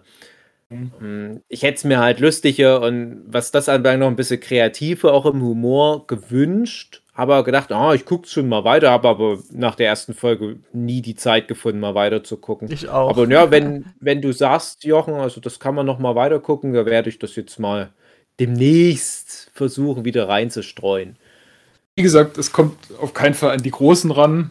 Ja, Ja, äh, Morty, Adventure Time, Bojack Horseman und so kommt es nicht ran, aber es ist immer gute zweite Liga. Also ich weiß nicht, Solar Opposites, habt ihr das ja, klar. na länger klar. so in die Richtung? Also das ist jetzt auch nicht top-notch, Oh. aber muss ich Ja, so. Solo Opposites, ja, das hatten wir ja schon mal eruiert, dass das ein bisschen mehr Geschmackssache ist, aber das hatte ich schon sehr hoch eingeschätzt, was die Kreativität anbelangt. Also das war dann für mich schon so Rick and Morty Niveau, na klar, von den Machern. Da habe ich ja für mich nur gesagt, bei Rick and Morty finde ich halt dann die Charaktere viel interessanter, aber was so die, die Ideen für die einzelnen Folgen anbelangt, da hat Solo Opposites schon ganz schön Habt krass geklotzt. Ihr Close Enough mal gesehen? Ähm, ich glaube halt auch eine Folge. Ja. Ich, Weil das, das habe ich echt gefeiert. Ich glaube, das hat auch nicht viele Folgen. Ich guck mal fix. Ähm, die haben, glaube ich, alle nicht viele Folgen. Es gab auch noch das mit dem mit, mit nur dem acht Folgen, 20 Minuten. Basketballlehrer. Ich fand die Serie so schön drüber. Also so. Ja, genau, da die, habe die ich glaub fängt ich, immer so normal an und trifft dann immer irgendwas Komisches ab und das ist irgendwie, trifft das mein Humor. Ich, ich fand Ja, das so ne, schön. das, das ist ja von den Regular Show Leuten. Ne? ja, genau. Und äh, Regular Show hatte ich dann fast das Gefühl, ich habe jetzt auch nicht so viel Regular Show geguckt. Ich noch gar nichts. ich kenne nur dann immer Close Enough. empfohlen, wenn du Adventure Time und so weiter geguckt hast, dann gucke auch noch das mit an. Und ich hatte das Gefühl, dass das Close Enough ein bisschen darunter leidet, dass das nicht mehr für Kinder primär ist. Mhm. Weil ich finde das auch gerade bei Adventure Time, bei Gravity Force, bei Steven Universe, das kann manchmal von Vorteil sein, wenn die Macherinnen das für eine gewisse Zielgruppe zugänglich halten müssen, dass die dann noch mal anders an die Geschichten rangehen und nicht so schnell in diesen Schockhumor abdriften. Weil das ist zum Beispiel bei, bei sowas wie Family Guy, ich liebe ja Family Guy, oder von mir aus auch ähm, weniger Rick and Morty, dann doch mehr Solar Opposites, dass die dann auch oft sagen, naja, statt dass wir hier jetzt noch uns einen guten Gag einfallen lassen, wir schocken jetzt stattdessen lieber. Mhm. Und das funktioniert aber bei Kinderserien nicht. Du kannst da nicht jemanden das Gehirn platzen lassen oder dass sich jemand in die Hose scheißt oder riesige menschenfressende Spermien über den Planeten huschen. Äh, Und da kommen dann manchmal doch die besseren Ideen bei rum. Ja, nee, das Close Enough, äh, das hat doch viel von Regular Show, aber auch, wie gesagt, ein paar Folgen und gedacht, ja, ja, ist nicht schlecht, gucke ich vielleicht mal weiter, aber auch nicht gemacht. Hm. Schade. Die geben so viel Geld bei Netflix aus für Animation und hm. das letzte, was ich komplett geguckt habe, war natürlich wieder Big Mouth. Das kriegt jetzt ja auch ein Spin-off. Das ist ja, glaube ich, auch so ziemlich die erfolgreichste Animationsserie auf, auf äh, Netflix. Auch zu Recht. Ich Rick and Morty? Ja, Rick and Morty ist ja nicht direkt von so, Netflix okay. in Auftrag gegeben. Und ansonsten, was ich tatsächlich setzte, als letztes komplett geguckt hatte, weiß ich nicht mal mehr, wie das hieß. Da ging es um so einen Basketballlehrer an der Middle School. Sagt Hoops? euch das was? Ja, Loops. Hoops, Hoops, H-O-O-P-S. Weil ich habe äh, ja. in, in, in Netflix Zeichentrick eingeben, habe jetzt gerade eine komplette Übersicht und da ist mir halt so ein nackter Typ mit einem Basketball vom, vom Genital. Genau. Fällt mir da auf. Also, das meinst du Das- bestimmt. Ich hab's Genau, nicht gesehen. Das war auch sehr American Dad mäßig. Und Das war nicht schlecht, ne? Also das hat auch nur eine begrenzte Anzahl Folgen. Ich denke auch, dass die noch eine zweite Staffel gern gemacht hätten, aber bisher ist noch keine da, deswegen rechne ich nicht mehr damit. Das war nicht schlecht, aber das ist jetzt auch nicht so dieses Fox-Niveau, also oder na, so die großen Serien unserer Zeit. Da kommt das alles nicht ran bisher, das Netflix-Zeug. Bis auf halt wie gesagt, Big Mouth. Das ist für mich die große Ausnahme. Mhm. Ja, ja, aber äh, wie hieß es jetzt nochmal, die Verschwörungsserie? Ich vergesse es. Äh. Inside Job. Inside Job. Ja. Ja, gut. Ja. Hau ich mal wieder ein paar Folgen rein. Gesagt, äh, ich- allerhöchstes, allerhöchstes Niveau, aber nett und sich mal mit den Charakteren abgefunden hat, dann sind die auch recht witzig. Mhm. Äh, ebenso ähm, Lower Decks, die Staffel. Mhm. Auch so in die Richtung, wenn man es mag, dann ist es toll. Und Star Wars, äh, Star Ähm, Trek es ist aber auch Inside-abhängig, ne? Also man muss sich schon mit Star Wars auskennen. Star Trek. Äh, Star Trek, ja. das jetzt mit Inside Job zu tun. Nee, Lower Decks. Lower Decks. Ähm, ja, also jemand, wo keine Ahnung von Star Trek hat, dem wird die Serie nichts Okay. dich bringen oder äh, die, die ziehen da wahrscheinlich nicht mal die Hälfte bei raus, was äh, sein könnte. Äh, Was so ein bisschen das ist, wo, wo bei mir dann immer die Augen rollen, wenn sie dann so furchtbar penetrant Anspielungen auf Leute aus der Serie machen. So, ja, das war doch wie damals, wo Riker das und das gemacht hat. So, ja, ja, und Picard hat dann so und so gemacht. Und ja, die Janeway, das, was die immer so tolle Sachen Ich fände das cool, wenn die das genau so Wort für Wort sagen würden. Dann würde ich sagen, okay, ja, dann. Jedenfalls habt ihr. Äh, es ist halt, also, das ist gut dann, wenn sie ihre eigenen Geschichten erzählen. Und es ist immer dann, wenn es zu sehr auf, auf dieses, ja, kennt er noch das und das Mhm. anspielen, dann ist es nicht mehr so gut. Aber ich mag es auf jeden Fall. Und gucke da auch gern weiter. Und ich frage das immer alle Leute, die das geguckt haben. Ich habe mal gelesen, dass das richtig in Canon sein soll. Aber dann denke ich immer, das klingt für mich wie so eine Parodieserie. Wie kann denn das richtig in Canon sein? Das kann nicht in Canon sein. Also, okay. Ähm, es ist so eine Serie, die würde gern in Canon sein. Und ich sag mal, die Serie von sich aus glaubt auch, dass sie in Canon ist. Also, äh, wie gesagt, alles das, was in den Serien passiert, ist in der Serie äh, auch passiert. Wird drauf angespielt und alles Mögliche. Aber was da an, an Sachen läuft, das ist, geht einfach nicht. Also, Ja. das ist echt Parodie. Also, das ist. Äh, Ah, Das ist gut, dass ich das jetzt endlich mal geklärt habe. Ich habe halt noch nie eine Folge gesehen. Ich hatte es mir mal vorgenommen, aber ich bin eh nicht ganz so krass Star Trek-Fan. Und alle Leute, die ich das gefragt habe, die konnten mir die Frage nicht richtig beantworten, weil ich das Gefühl habe, die wissen nicht so richtig, was das bedeutet, die Frage. ja. Also, naja. ich sag mal, du wirst nie in, äh, in einer PK-Serie oder so irgendwas wird äh, Anspielung kriegen. So, ja, dieser Bäumler, was für ein Trottel, dass er immer so und so Sachen macht. Wird nicht kommen. Also keine andere echte Star Trek-Serie äh, wird irgendwann mal Bezug auf irgendwas nehmen, was bei Lower Decks passiert. Okay. Ja, na, das beruhigt mich fast schon ein bisschen. Nicht, dass mich Ja. der Star Wars-Kanon noch wirklich. Es habe ich Star Wars gesagt, der Star Trek-Kanon noch so richtig krass interessiert jetzt, aber so einen groben Überblick versuche ich mir schon immer zu behalten und das hat mich halt so aus der Bahn geworfen, dass das in Canon sein soll. Hm. Ja. Da lobe ich mir doch, weil das habe ich geguckt, jetzt endlich mal fertig, Book of Boba Fett Mhm. wie schön die da halt auch wieder so alte Star Wars Sachen mit aufgegriffen haben.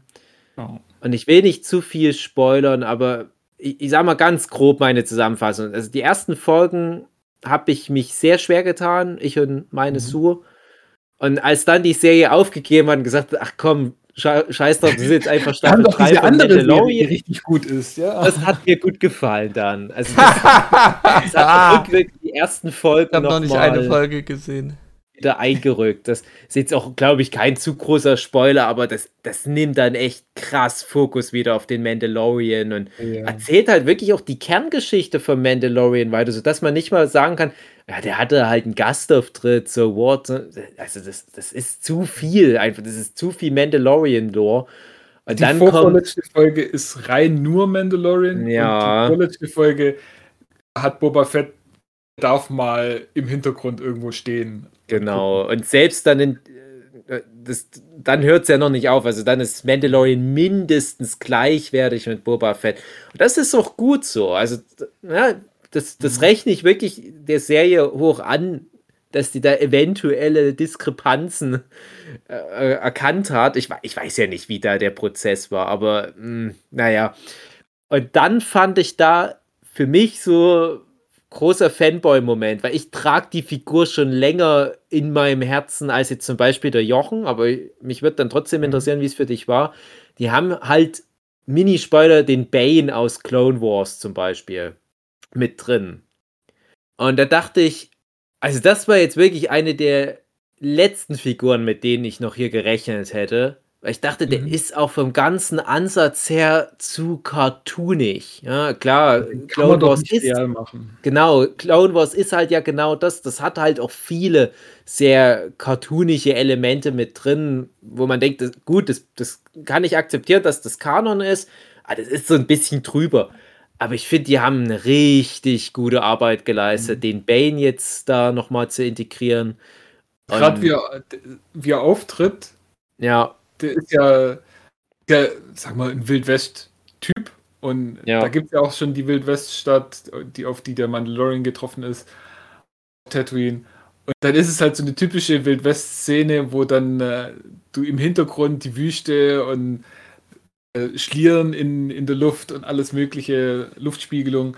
Und dann siehst du da so eine Figur die Kamera zulaufen und denkst so, hm, ist er das? Ist er das? ich habe in dem Moment, wo man den Hut gesehen hat, die Silhouette vom Hut, habe ich gesagt, das kann nicht sein. Kann doch nicht. Das, niemals bringen die. Oh, und dann kommt er und da sieht man zum ersten Mal sein Gesicht, wenn er da den Hut ein bisschen hochhebt. Mhm. Man denkt, wow. Bisschen blauer, als ich gedacht habe, aber wow. Genau. Ey, Den so ein Moment Super gut in, in so einer richtigen Star Wars Fandom-Gruppe auf irgendeiner Convention und die Folge hat Erstausstrahlung und da einfach reagieren, äh, ne, also wie, wie die Fans darauf reagieren, das hätte ich gerne mal erlebt. Äh, Das ist halt genau dieses Fanservice-Ding, was der Mandalorian und Boba Fett echt ziemlich gut hinbekommen. Und das war mich mit so einer Figur wie diesen blöden Bane, das ist jetzt na, despektierlich gesprochen, ich mag den ja, aber dass man das mit so einer Figur bei mir tatsächlich jetzt schon hinbekommt, eine Nebenfigur aus einem Spin-off, dass die jetzt schon so einen emotionalen Effekt auf mich hat, das bedeutet, dass die bei Star Wars doch häufiger was sehr richtig machen. Ob jetzt die neu eingeführten Figuren aus, dem, aus Boba Fett auf lange Sicht bei mir so funktionieren, das wird sich halt zeigen. Aber ja, doch, die haben schon auch da wieder ein paar starke Figuren aufgebaut.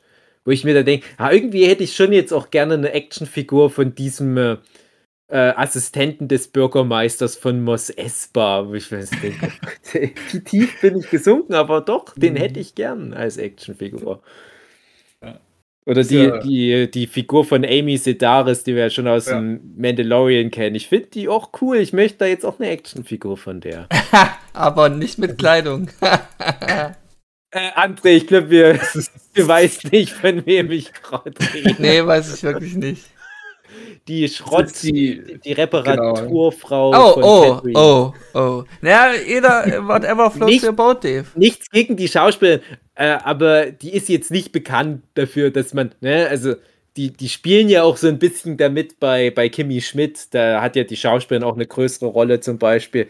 Das spielen die genau damit auch, dass die ein bisschen komisch aussieht. Bei Mandalorian sagen die dann noch, komm jetzt noch eine hässliche 80er Jahre Perücke, wenn schon, denn schon, auch wie die charakterlich drauf ist. Die haben genug andere Frauen, wo ich sagen würde, ja gut, da gehe ich bei deiner sexistischen Bemerkung mit, André. Mhm.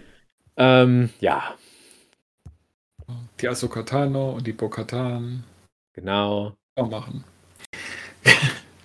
jo. Ähm, dann hatte ich noch Only Murders in the Building angeguckt. Mhm. Mhm. Bist du damit durch? Weil ich hab, weiß ich gar nicht, wie weit ich bin. Ich glaube, wo die die Verfolgungsjagd mit dem Taxi machen. Ich glaube, das ist irgendwie sechste Folge. Musst du die Hälfte etwa. Ja, Mhm. irgendwie so. Okay, na, muss man halt auch weiter gucken irgendwann mal. Genau. Also auch ähm, Steve Martin und, ach, wie heißt er? Martin Short. Martin Short. Ich verwechsel den immer mit dem anderen. Martin Long. ich denke immer Eric Idle, aber ist er nicht. Ähm, ja, äh, Steve Martin und Martin Short. Halt auf ihre alten Tage, muss man jetzt schon sagen, Mhm. nochmal ihren Spaß haben dürfen. Selena Gomez. und, ja, ist jetzt nett und kann man sich angucken und ist jetzt, ja, ähm, die Auflösung vom Fall, ich weiß nicht, ob mir diese wirklich gut gefällt, aber so alles drumherum, die, die Denk mal, Serie der Weg ist das Ziel dann, oder? hat mir Na gefallen. ja. So eine guten, gute Reise. Es ist halt, Naja.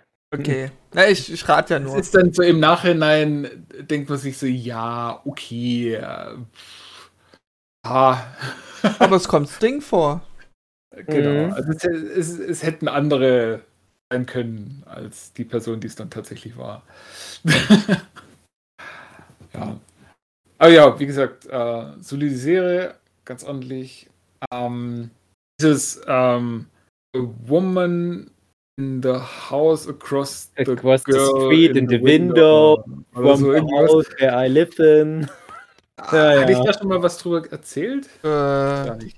Ja, nee, ich glaube. ich weiß nicht. Ich weiß nicht, haben wir, haben wir das vielleicht mal in unserer WhatsApp-Gruppe mal kurz besprochen? Ich habe die tatsächlich direkt Also. runtergebinged, als die rauskam, Mhm. die Serie. Und habe dann, glaube ich, einfach nie wieder ein Wort drüber verloren, weil Ha! ich so, Ich naja. glaube, du hast es mal erwähnt, Dave. Du hast es mal kurz erwähnt. ja, ich das? glaube. Also, das ist so eine Serie, wo man über große Teile nicht so wirklich weiß, so, meint ihr das echt ernst? Und Mm, Angeblich ja nicht, aber ich finde halt auch, die, das hätte anders inszeniert sein müssen, weil das Mhm. behauptet von sich, dass es so ein bisschen schwarze Komödie ist und Mhm. eigentlich Satire. Ich denke mir, über die meiste Zeit ist es einfach nur genau das, was es angeblich persifliert. ja, es ist halt, äh, also ein paar Stellen ist es halt so drüber. Also Ja. dieser, äh, die, die haben so einen Typ, der einen Briefkasten repariert, seit, was weiß ich wie viel Jahren repariert er an dem Briefkasten rum. was er echt sein kann. Und hat da einen riesen, ein, ein Van voller Werkzeuge und hat riesig da alles aufgebaut, um das Ding zu reparieren. Aber ja, seit Jahren. Die tragische Backstory, Spoiler, ähm, äh, also die, die Kirsten Bell und ihr Mann haben eine Tochter und der Mann ist irgendwie FBI, weiß nicht, Profiler oder irgendwie was, geht halt in Gefängnisse und redet dort mit Serienmördern. Und dann ist es natürlich in Bring Your Daughter to Work Day und er bringt natürlich seine Tochter mit zu einem Serienkiller in eine Zelle rein und wird dann irgendwie kurzzeitig rausgerufen und lässt halt seine Tochter in dem Raum mit drin. Und die Story ist halt, dass der Serienmörder das Kind auffrisst mit Haut und Haaren und nichts mehr übrig bleibt. Dann, wie soll man so Ja. eine Serie noch ernst nehmen? Aber auf der anderen Seite ist es dann halt nie, wieder nicht witzig genug äh, über große Strecken. Und es ist, lebt halt hauptsächlich davon, dass es in jeder Folge irgendwie zwei, drei krasse Twists gibt, die die ges gesamte Handlung bisher über den Kopf wirft und, und es ist alles äh, ja, jetzt äh, auf den Kopf stellt oder über den Haufen wirft. Ja. Äh, und, und ist halt alles anders, als man gedacht hat und, und irgendwoher kommen dann wieder neue Verdächtige und alles Mögliche. Und die letzte Folge ist dann spätestens die Folge, wo man merkt, dass es echt nicht ernst gemeint haben können. Ähm, ja, und dann Kirsten Bell und der Killer äh, sich noch eine Schlacht liefern. Ja, Das ist echt nur noch der Wahnsinn. das ist Ähm, echt. Hm. Es ist eine sehr kurzweilige Serie, die man sich angucken kann, aber ja, das ist halt so eine Serie, wo, wo man die ganze Zeit nur davor sitzt und denkt so, ist es jetzt witzig gemeint oder was, was wollt ihr mir eigentlich für eine Mhm. Geschichte erzählen? Also, ist echt ganz, ganz seltsam. Na, Huki. Ich glaube, Hugi hat's verrissen. Hugo ist Okay. nicht mehr anwesend. Ähm, Ah, äh, als, als Hugi mal bei mir zu Besuch war, da haben wir mal den Film Havers angeguckt. Ich weiß nicht, ob ihr den kennt. Der heißt, glaube ich, auf Deutsch Lethal Attraction oder so.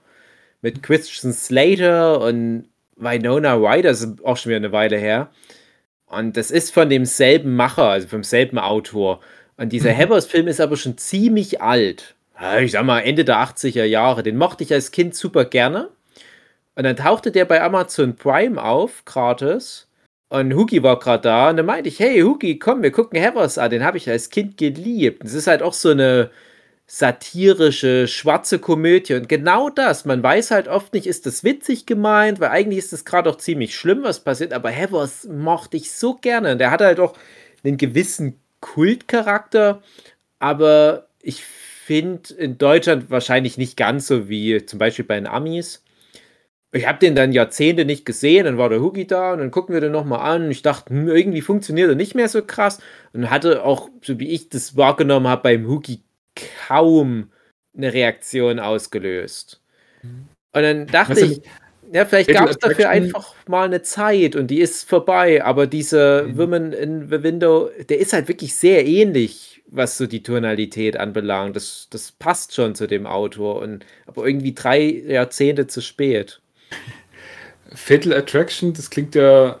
Äh, Lethal Attraction, glaube ich. Attraction. Deutsch, Das klingt ja. ja wie eine, eine Mischung aus Lethal Weapon und Fatal Attraction. Ja, so ein bisschen Basic Instinct-mäßig. So ja, ja, so. klingt doch raus. Ne?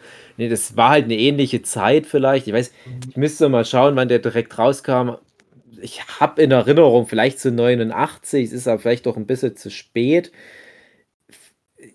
Ja, man kann ihn schon noch mal angucken, aber pff, Ist nicht mehr so. ja, hm, ja, ich habe noch mal geguckt, tatsächlich von 89. Der war halt für seine damalige Zeit, war der extrem progressiv, der Film. Ich habe den dann halt vielleicht Anfang der 90er, als er im Fernsehen lief, das erste Mal gesehen. Ich war ja noch ganz klein, oh Gott. Aber der hat mich halt extrem fasziniert, vor allem, weil der halt auch viel mit, ich sag mal so Highschool-Comedy-Basis gearbeitet hat aber das dann so ganz zynisch und bös aufgegriffen und weiterverarbeitet hat, was ja später auch Sachen wie Scream gemacht haben zum Beispiel, aber auf eine andere Art und Weise. Das war ja bei dem Women in the Window Ding, war das ja ein ähnlicher Ansatz. So, wir nehmen uns halt dieses Genre, aber wir gehen dann immer noch mal einen Schritt weiter, aber das Genre, was da halt aufgegriffen wurde, das ist halt schon per se schon in der Regel ja ein bisschen düster und ach, ich weiß auch nicht. Es ist ja so dieses Gone Girl mäßig und so weiter. Ach, naja, hm. Ach. Ja, nee, die, die, die teasen ja am Ende auch noch eine Staffel 2 an. Ich Hm. brauche die nicht. Es ist aber, wie du Nee. sagst, es ist halbwegs kurzweilig, deswegen habe ich es auch innerhalb von zwei Abenden, glaube ich, mal runtergebinged. Aber Ich Das dachte sind schon, ja irgendwie acht Folgen und Genau, jede acht Folge ist Folgen, so die auch nicht 20 so lang Minuten. Also es geht echt schnell, sich das Ding anzugucken. ich mag auch Ähm, ganz gern mal die Kristen Bell irgendwo sehen genau. und das passt Also dann. genau, das würde ich auch sagen. Wenn man Kirsten Bell mag, dann kann man sich die Serie echt gut angucken. Andrea hat So. ja, glaube ich, Good Place mit ihr mal komplett geguckt, oder? Äh, The Good Place?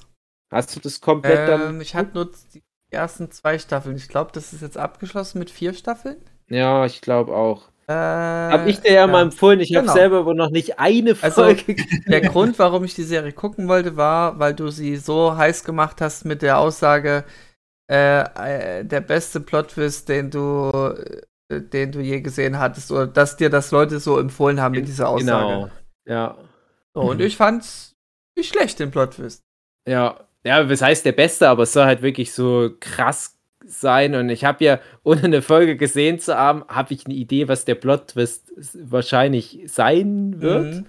Kannst du mir dann Und ich- außerhalb der Aufnahme sagen und ich sag einfach nur aha. Ich, ha ich hab's dir schon mal gesagt und Ach du so. hast irgendwie reagiert, sodass ich mir nicht rausziehen konnte, ob es das ist oder nicht. Genau, genau. Gut, Äh, Wenn es das wäre, dann wäre ich ganz enttäuscht, weil wenn man Plot-Twist schon ahnt, ohne eine Folge gesehen zu Ich Dann sag's jetzt einfach, es, es geht ja darum, dass Kristen Bell im Himmel ist und das ist ja wie so eine Vorstadt und Mhm. Ted Danson ist irgendwie so der Verwalter dort und ich habe ja gesagt, ja, ein Twist könnte halt sein, dass das nicht der Himmel, sondern die Hölle ist. Ja, Aber meine Antwort wäre halt aha. Ja, ja, aber wenn es das wäre, dann hätte ich, das, das wäre halt viel zu einfach, ohne eine Folge gesehen zu haben. Naja, aber ja, Kristen Bell macht eigentlich nie was verkehrt. Das, Ja. selbst da Veronica hat sie halt die Rolle gut angucken. gemacht. Hm. Ja. Na gut, Dann hatte ich- Eiskönigin. Der Eiskönigin hat sie ja, Ja, auch genau. ähm, gesprochen, merke ich gerade noch. Dann hatte ich noch äh, Devs oder Deus Ah ja, hast es angeguckt. mal durchgezogen. Ja, ist äh, ein bisschen sehr esoterisch und ein bisschen Mm. sehr artsy, aber ist jetzt auch nicht schlecht. Also ich meine, ähm, wenn man alle beiden Augen dr- zudrückt, dann funktioniert die Serie sogar. Ähm, sowas wie, hey, äh, ich habe ein Atom analysiert und weiß dann, wie das Nachbaratom funktioniert. Und wenn ich das Nachbaratom kenne, dann weiß ich, wie die drumherum funktionieren. Und irgendwie kann ich mir dann aus einem Atom das gesamte Universum nachbauen. Mhm. Das ist so, Äh, Step 1, ein Atom analysieren, Step 2, äh, das Nachbaratom analysieren, kreieren. Step 3, hm, und Step 4 ist dann ja das Universum, weil Quantenrechner und Quantenrechner können das.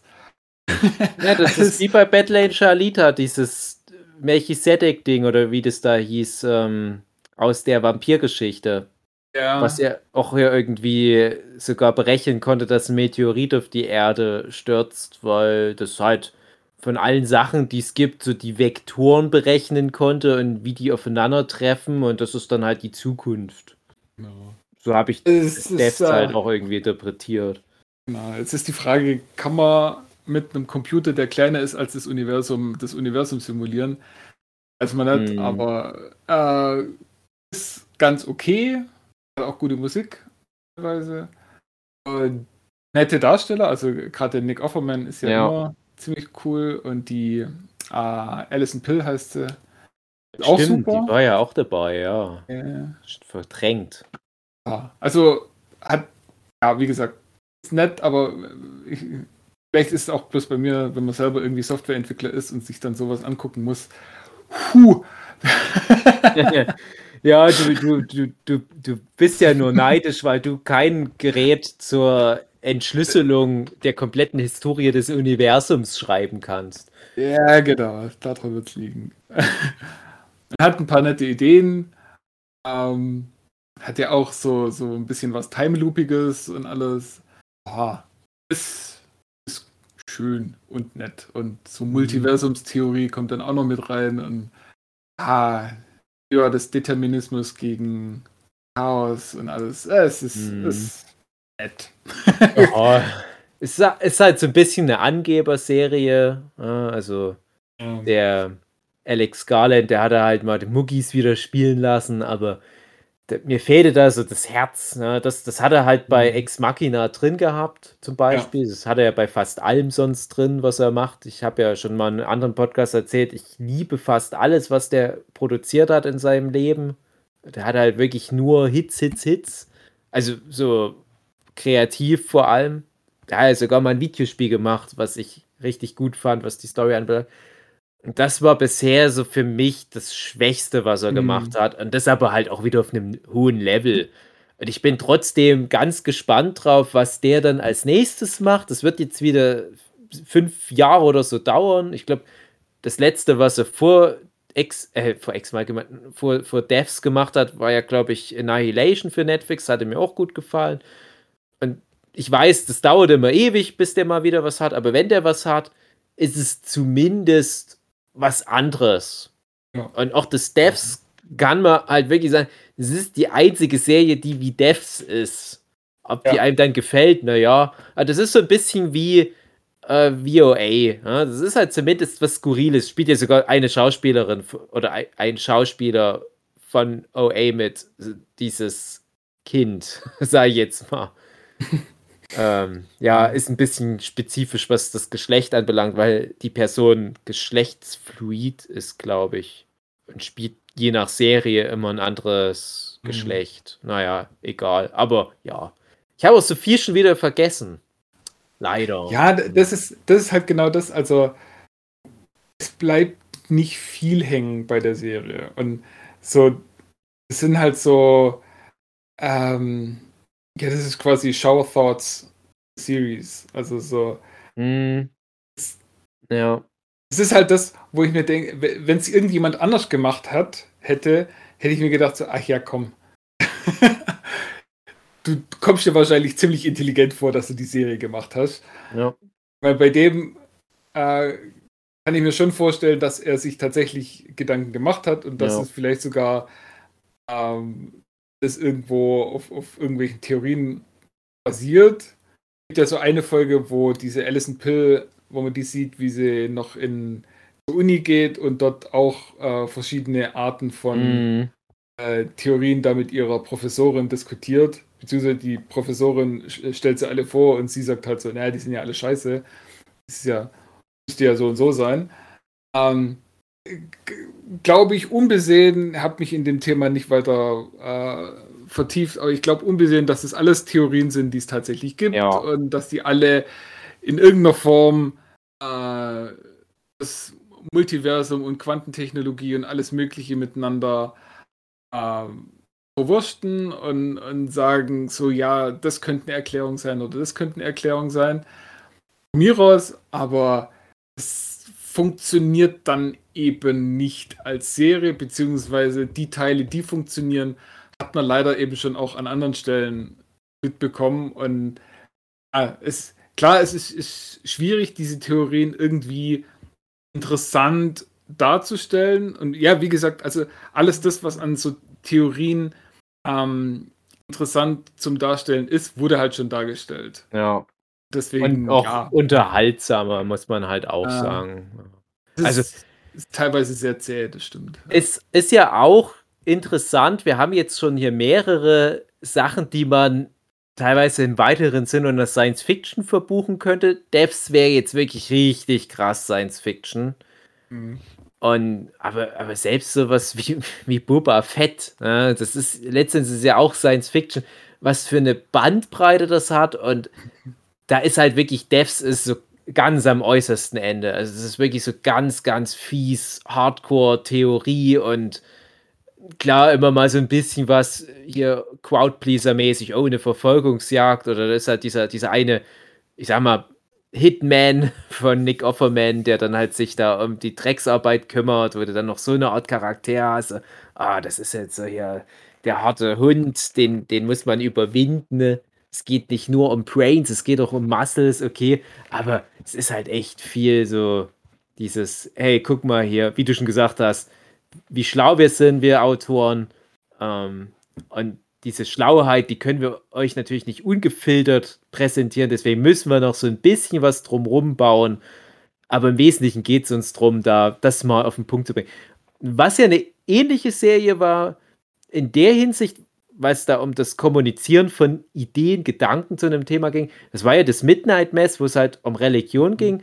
Und da fand ich es nämlich sehr gut gelöst, dass man diese ganzen teilweise auch ein bisschen esoterischen oder vielleicht auch ein bisschen zähen Ansätze zum Thema Theologie genommen hat, aber mit einer wirklich emotionalen und auch, ja, äh, teilweise, wenn es nötig war, flott inszenierten Vampir-Metapher verpackt. Das fand ich dann schon deutlich angenehmer. Zu Welche gucken. Wissenschaftsserie ging es jetzt gerade? Devs. Devs. So. D-E-V-S und ja. Mhm. Okay. Oh. Gut. Oh, und dann Ähm, ja, und dann eins. noch eins, okay. Dann werden, Ja. müssten wir langsam gen Ende kommen. Ja. Genau. Da zeige ich auch nicht allzu viel, weil das war ein Film, den ich im Kino gesehen habe. Ah, Das The Batman. ah, ja, ja habe ich auch mit meiner Freundin gesehen Uh. jetzt. Kann ich auch kurz was dazu sagen. Ja, kurz, kurz ist das Stichwort. Der Film ist alles andere als kurz. Ja, also es ist wirklich drei Stunden und äh, es ist, ja, ich habe es ja schon ein bisschen geschrieben, ähm, es ist tatsächlich so eine, eine Miniserie. Es sind eigentlich drei, vier Teile von der Serie in ein Ding zusammengepackt. Ähm, also zum Beispiel das Ding, wo ich dann dachte so, hey, das ist ja jetzt so das, der Höhepunkt von dem Film. Jetzt quasi haben sie ja den Bösen oder zumindest einen von den Bösen. Äh, und dann geht es halt nochmal weiter, eine Stunde oder zwei. oder anderthalb. Also da braucht man echt viel Sitzfleisch, aber die Geschichte an sich ist gut. Der Batman ist gut. Der Robert Pattinson als Batman ist gut. Ähm, als Bruce Wayne tritt er fast nicht auf. ja, so aber gefühlt äh, fünf Minuten Screentime. Fünf bis zehn? Ja. Nee, fünf, nee, nicht zehn, fünf. Ja. ja, in der Kirche ist er ein bisschen länger im Bild. ja, okay, aber ich meine ja Screentime. ähm, was auch gut ist, es wird sehr vieles nicht so plakativ explizit gesagt und erklärt. Also Mhm, genau. äh, man sieht nicht, wie Bruce Waynes Eltern sterben. Ähm, man sieht nicht, äh, wie er mit seinem Schicksal, oder es wird nicht gesagt, wie er mit seinem Schicksal hadert und wie alles doch schlimm ist, sondern es wird gezeigt. Also das ist äh, äh, richtiger Show-Don't-Tell-Film. Genau. Das Es ist einfach nur, es, äh, es sterben die Eltern von einem anderen Kind und man sieht dann halt einfach nur, wie er dieses Kind sieht und einfach nur durch den Blick, den er mit dem Kind äh, da teilt, merkt man schon, äh, oder weiß man eigentlich schon alles, dass er das gleiche Schicksal auch durchgemacht hat und dass ihm jetzt der, das Kind da leid tut und er aber nicht viel machen kann, weil es ist einfach eine scheiß Situation, wo man äh, da jetzt nicht richtig durchkommt. Naja, Das ist alles gut. zum Ende hin, Ja. äh, mit meiner Freundin habe ich es ja geguckt. Äh, Da Mhm. war es meines Erachtens zu viel Show und Don't Tell. Also da hat er, hat Batman dann ist in Aktion getreten. Denkst jetzt, warum macht er das? Ich verstehe es nicht. Und äh, das, das war eine ganze Szene, wo keiner irgendwas sagt und nur gezeigt wird und äh, okay, ich kann es mir jetzt irgendwie herleiten, aber für den Moment war das irgendwie so, warum? Verstehe ich nicht. Gibt keinen Sinn. Und da. Also ich sag genau? nur Kabel schneiden. Ach, ja. ja. Ja, das war ganz komisch. das hätte man bestimmt auch anders lösen können. Ja, naja. Aber es war ja ganz nett und es führt ja dann auch zu ganz netten Szenen danach. Ja. Der Ja. Bösewicht ist auch mal erfrischend anders. Also ganz anders als die bisherigen. Auch nett. Also, Aber ich kann schon raushören, also es wird ja offen kommuniziert, da ist der Riddler im Wesentlichen Genau. der Mhm. Bösewicht. Ja. Äh, man sieht ja auch schon, dass die, äh, ich glaube, Zoe Kravitz äh, spielt da ja mit, als, als Mhm. wahrscheinlich dann Catwoman. Genau. Mhm. Und gibt es dann darüber hinaus, ohne zu sagen, wer es noch ist, noch ein Bösewicht? Nee, also Nee. nicht im, Also- im Plot tragenden Sinne. Okay. Genau. Äh, es gibt eine Szene, die wahrscheinlich ein bisschen Sequel-Bait ist. Ja, Und ich vermute, ich es war Two-Face oder so im Knast. nee. Nee? Oder meinst du Joker war das? Ich weiß es nicht. Also ich klar. vermute Two-Face war es. Und Das ich denke, es ist- kein Spoiler, weil es ist null Relevanz für den Film. Ja. Und das ist auch, also ich habe mir, äh, nachdem ich den Film angeguckt habe, habe ich mir dann wieder einige Reviews und Meinungen und alles Mögliche dazu angeguckt, wie ich es ja meistens mache. Und alle sagen, die Szene ist einfach nur scheiße. Also die ist so komplett unnötig und zieht eigentlich den Rest vom Film runter, nur weil es diese Szene ist. Meinst du die letzte so im, im, im Gefängnis da? Genau. Ja, fand ich auch dumm. die war auch dumm. Hat es einfach nicht gebraucht. Und der Film war so scheiße. Und, und ja, man, man denkt halt schon wieder so, ach nee, das muss doch jetzt nicht sein. Zieht doch mal irgendjemand anders aus dem Hut außer den. Äh, Ja, und, und wie gesagt, also der Film hat es auch einfach nicht nötig. Der Film funktioniert für sich allein. Äh, ist ein guter Film, ist. Er ist sehr solide, aber ich finde, es ist kein Lieblingsfilm. Hm, Nee, nicht für mich. Ist zu lang Also- gewesen. Es war einfach zu lang. So, find, so Batman in äh, trifft Kunstfilm, so geht es in die Richtung. ja, darf es aber gut sein. Ja. Also, was bei mir halt ist, äh, ich finde zum Beispiel The Dark Knight ist kein guter Batman-Film. Okay. Es ist ein super Joker-Film, aber ein nicht guter Batman-Film. Die ganze Dark Knight-Trilogie sind keine. Also gut, Batman Begins habe ich ein bisschen eine Schwäche dafür, weil den finde ich richtig gut. Wegen dem Horroranteil oder? Wegen dem Horroranteil? Nee, wegen dem Batman-Anteil. Okay, Also- gut. Wegen dem Begins-Anteil, gut. ja, alles anfing. Ja, also, ich, ich mag das halt. Ähm, ich, ich mag so. Klingt jetzt doof, so Origin-Stories habe ich eigentlich über, aber gerade Mhm. bei, bei Batman. also so da war es gut ähm, umgesetzt, sagst du. Genau, also so Ja. die, diese Zeit zwischen dem, äh, dass er äh, ein Weise ist und dem, dass er zum Batman wird, da ist ja irgendwas dazwischen. Das ist ja nicht von jetzt auf nachher und äh, dass Batman Begins da so ein bisschen mehr Licht reinbringt, das finde ich echt gut. Es ist ja diese, nicht Year One, es ist äh, basiert auf irgendeinem Comic, wo eben auch die Vorgeschichte erzählt wird. Und das fand ich gut umgesetzt. Aber ja, Christian Bale ist halt kein guter Batman. Sorry, aber ist so. Ähm, wie gesagt, Dark Knight mag ich als Joker-Film, mag ich als Actionfilm, ist alles toll, alles super. Aber Batman hat in dem Film halt nicht wirklich was zu sagen, was ich schade finde. Und deswegen würde ich so. Äh, ich mag die alten äh, Michael Keaton Batman-Filme. Mhm. Äh, Kilmer kann ich nicht brauchen. Also ich verstehe den Film nicht.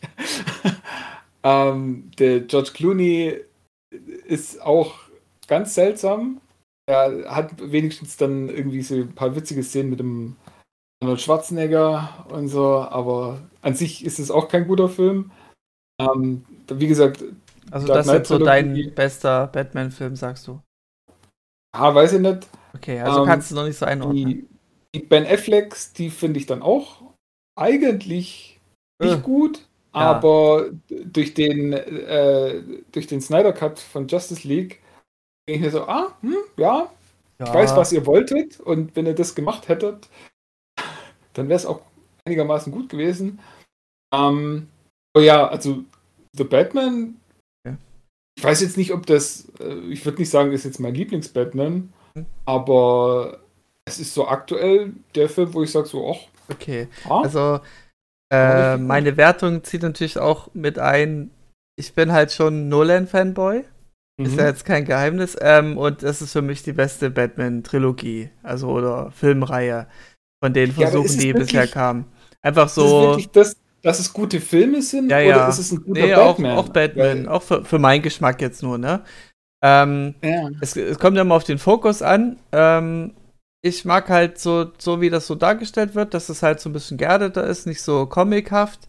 Mhm. Und in dem The Batman ist es ja genauso. Es ist nicht so comichaft, es ist wirklich sehr ernst, es will einen düsteren Ton annehmen. Äh, macht das am Anfang gut auf, aber zieht es nicht gut durch. Also, das hat sich dann irgendwann verloren. Ich hätte mir sehr viel mehr Horrorelemente vor, äh, vorstellen können, so wie das immer angeteased wurde. Da hätte man auch Scarecrow als Gegner haben können. Das wäre, glaube ich, noch passender gewesen. Aber hier ist ja der Fokus bei The Batman, dass es sehr ähm, eben das Düstere ist, so ein bisschen bieder ernst. Und auch ähm, dieses Detektivische, dieser detektivische Aspekt, den ja. hatte man so vorher mhm. noch nie gehabt bei Batman. Oh. Und ähm, da hat mich so ein bisschen gestört, da kommt eine, eine Rätselfrage und äh, du überlegst ein bisschen, aha, was könnte die Lösung sein? Und Batman direkt, ja, das ist die Antwort. Und das macht er ständig. Ja. Und das genau. ist in Ordnung, Weil, aber, aber, ich will auch Batman, mitraten.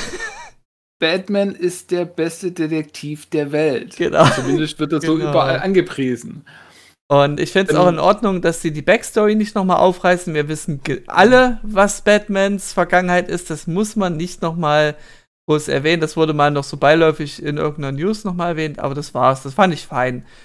Und, mhm. ähm, aber so, so machen, fand ich den Film einfach zu lang. Ähm, er ging schnell rum vom, vom Zeitgefühl her, aber so rückwirkend, ja, es, es war schon manchmal zäh. Also es gab eine Szene, da war ich dann wirklich kurz weg. Da konnte ich mich nicht mehr konzentrieren.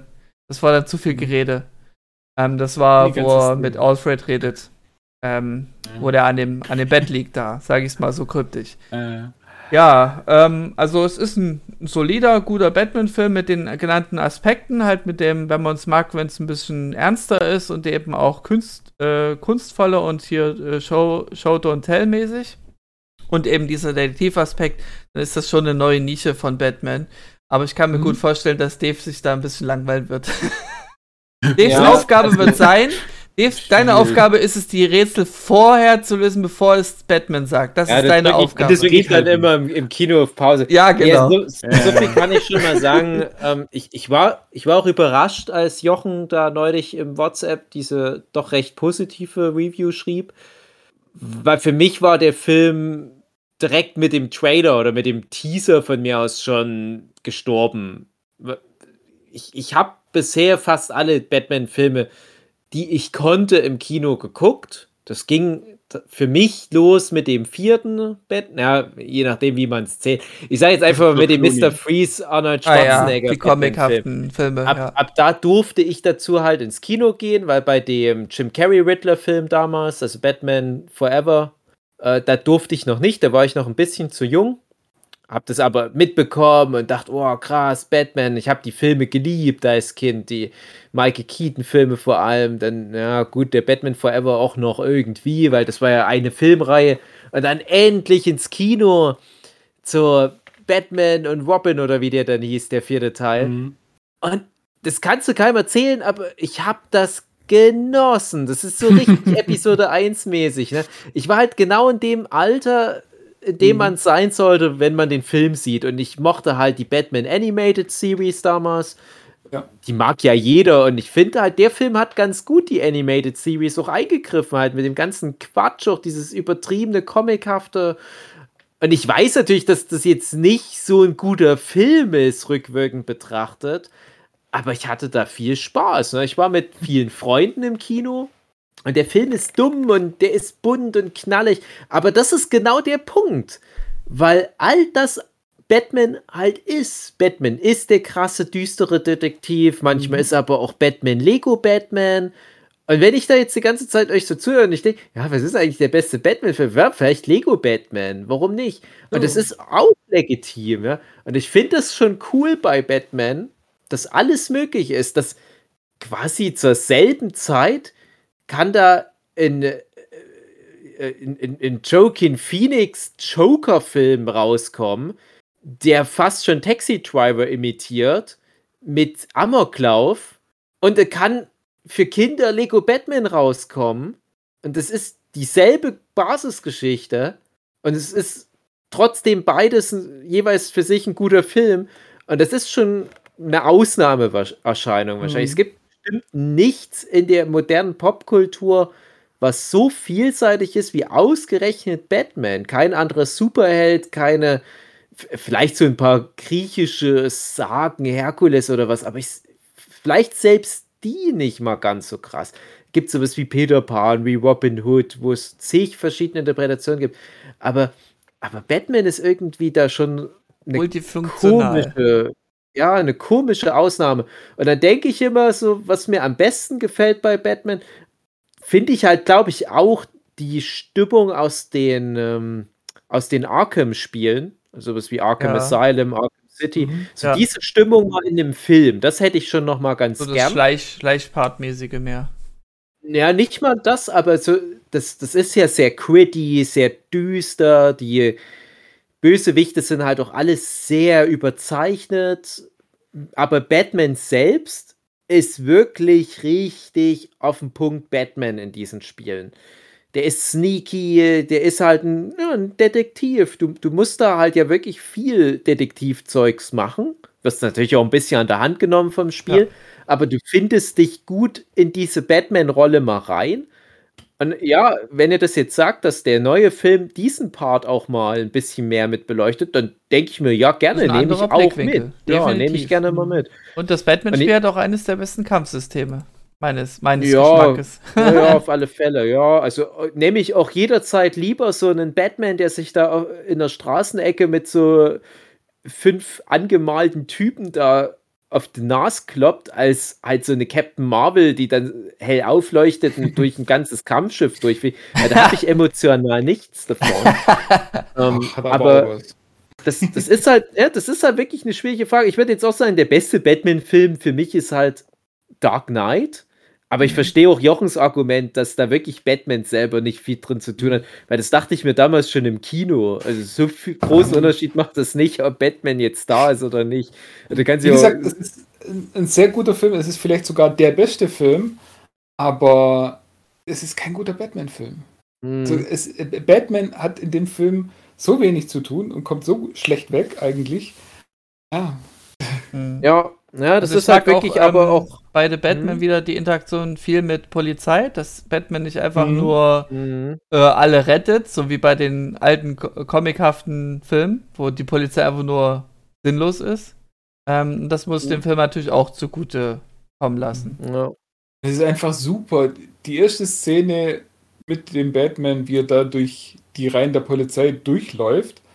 Das ist einfach super Stimmung. Also der, der Film lebt auch von ungewöhnlichen Kameraeinstellungen, sage ich es mal so. Also die mhm. Verfolgungsjagd mit einem Auto kannst du dir normales ja vorstellen, ja, du siehst immer das Auto in der Totalen und, und die Kurvenlagen und alles und hier ist es sehr anders. Mhm. Es haben auch äh, viele gesagt, dass die Kamera einfach sehr, sehr nah dran ist. Also mhm. es gibt viele Close-ups, es gibt viele Dinge, wo ähm, gerade eben in der Verfolgungsjagd sieht man halt äh, ganz dicht vor sich das Gesicht vom, vom Pinguin. Ähm, die Action läuft dann halt so mehr oder weniger im Hintergrund ab, da wo normalerweise die Leute die Kamera drauf halten würden. Aber hier ist halt einfach ja, die, die Reaktion vom Verfolgten ist da wichtiger wie das, was hinten abgeht. Genau. Und, und was mir jetzt auch noch einfällt, der Film ist oft sehr dunkel. Und damit mhm. meine ich das Tageslicht. Ähm, also es gibt wenige Szenen, wo du mal kurz die Sonne aufgehen siehst, wo sie so auf dem Dach sind und das so in die Richtung gucken können, die Stadt angucken. Ansonsten ist der Film immer im Untergrund. Ja, also sie können halt den Robert Pattinson nicht so sehr ins Sonnenlicht Sehr düster halt. Ja, stimmt.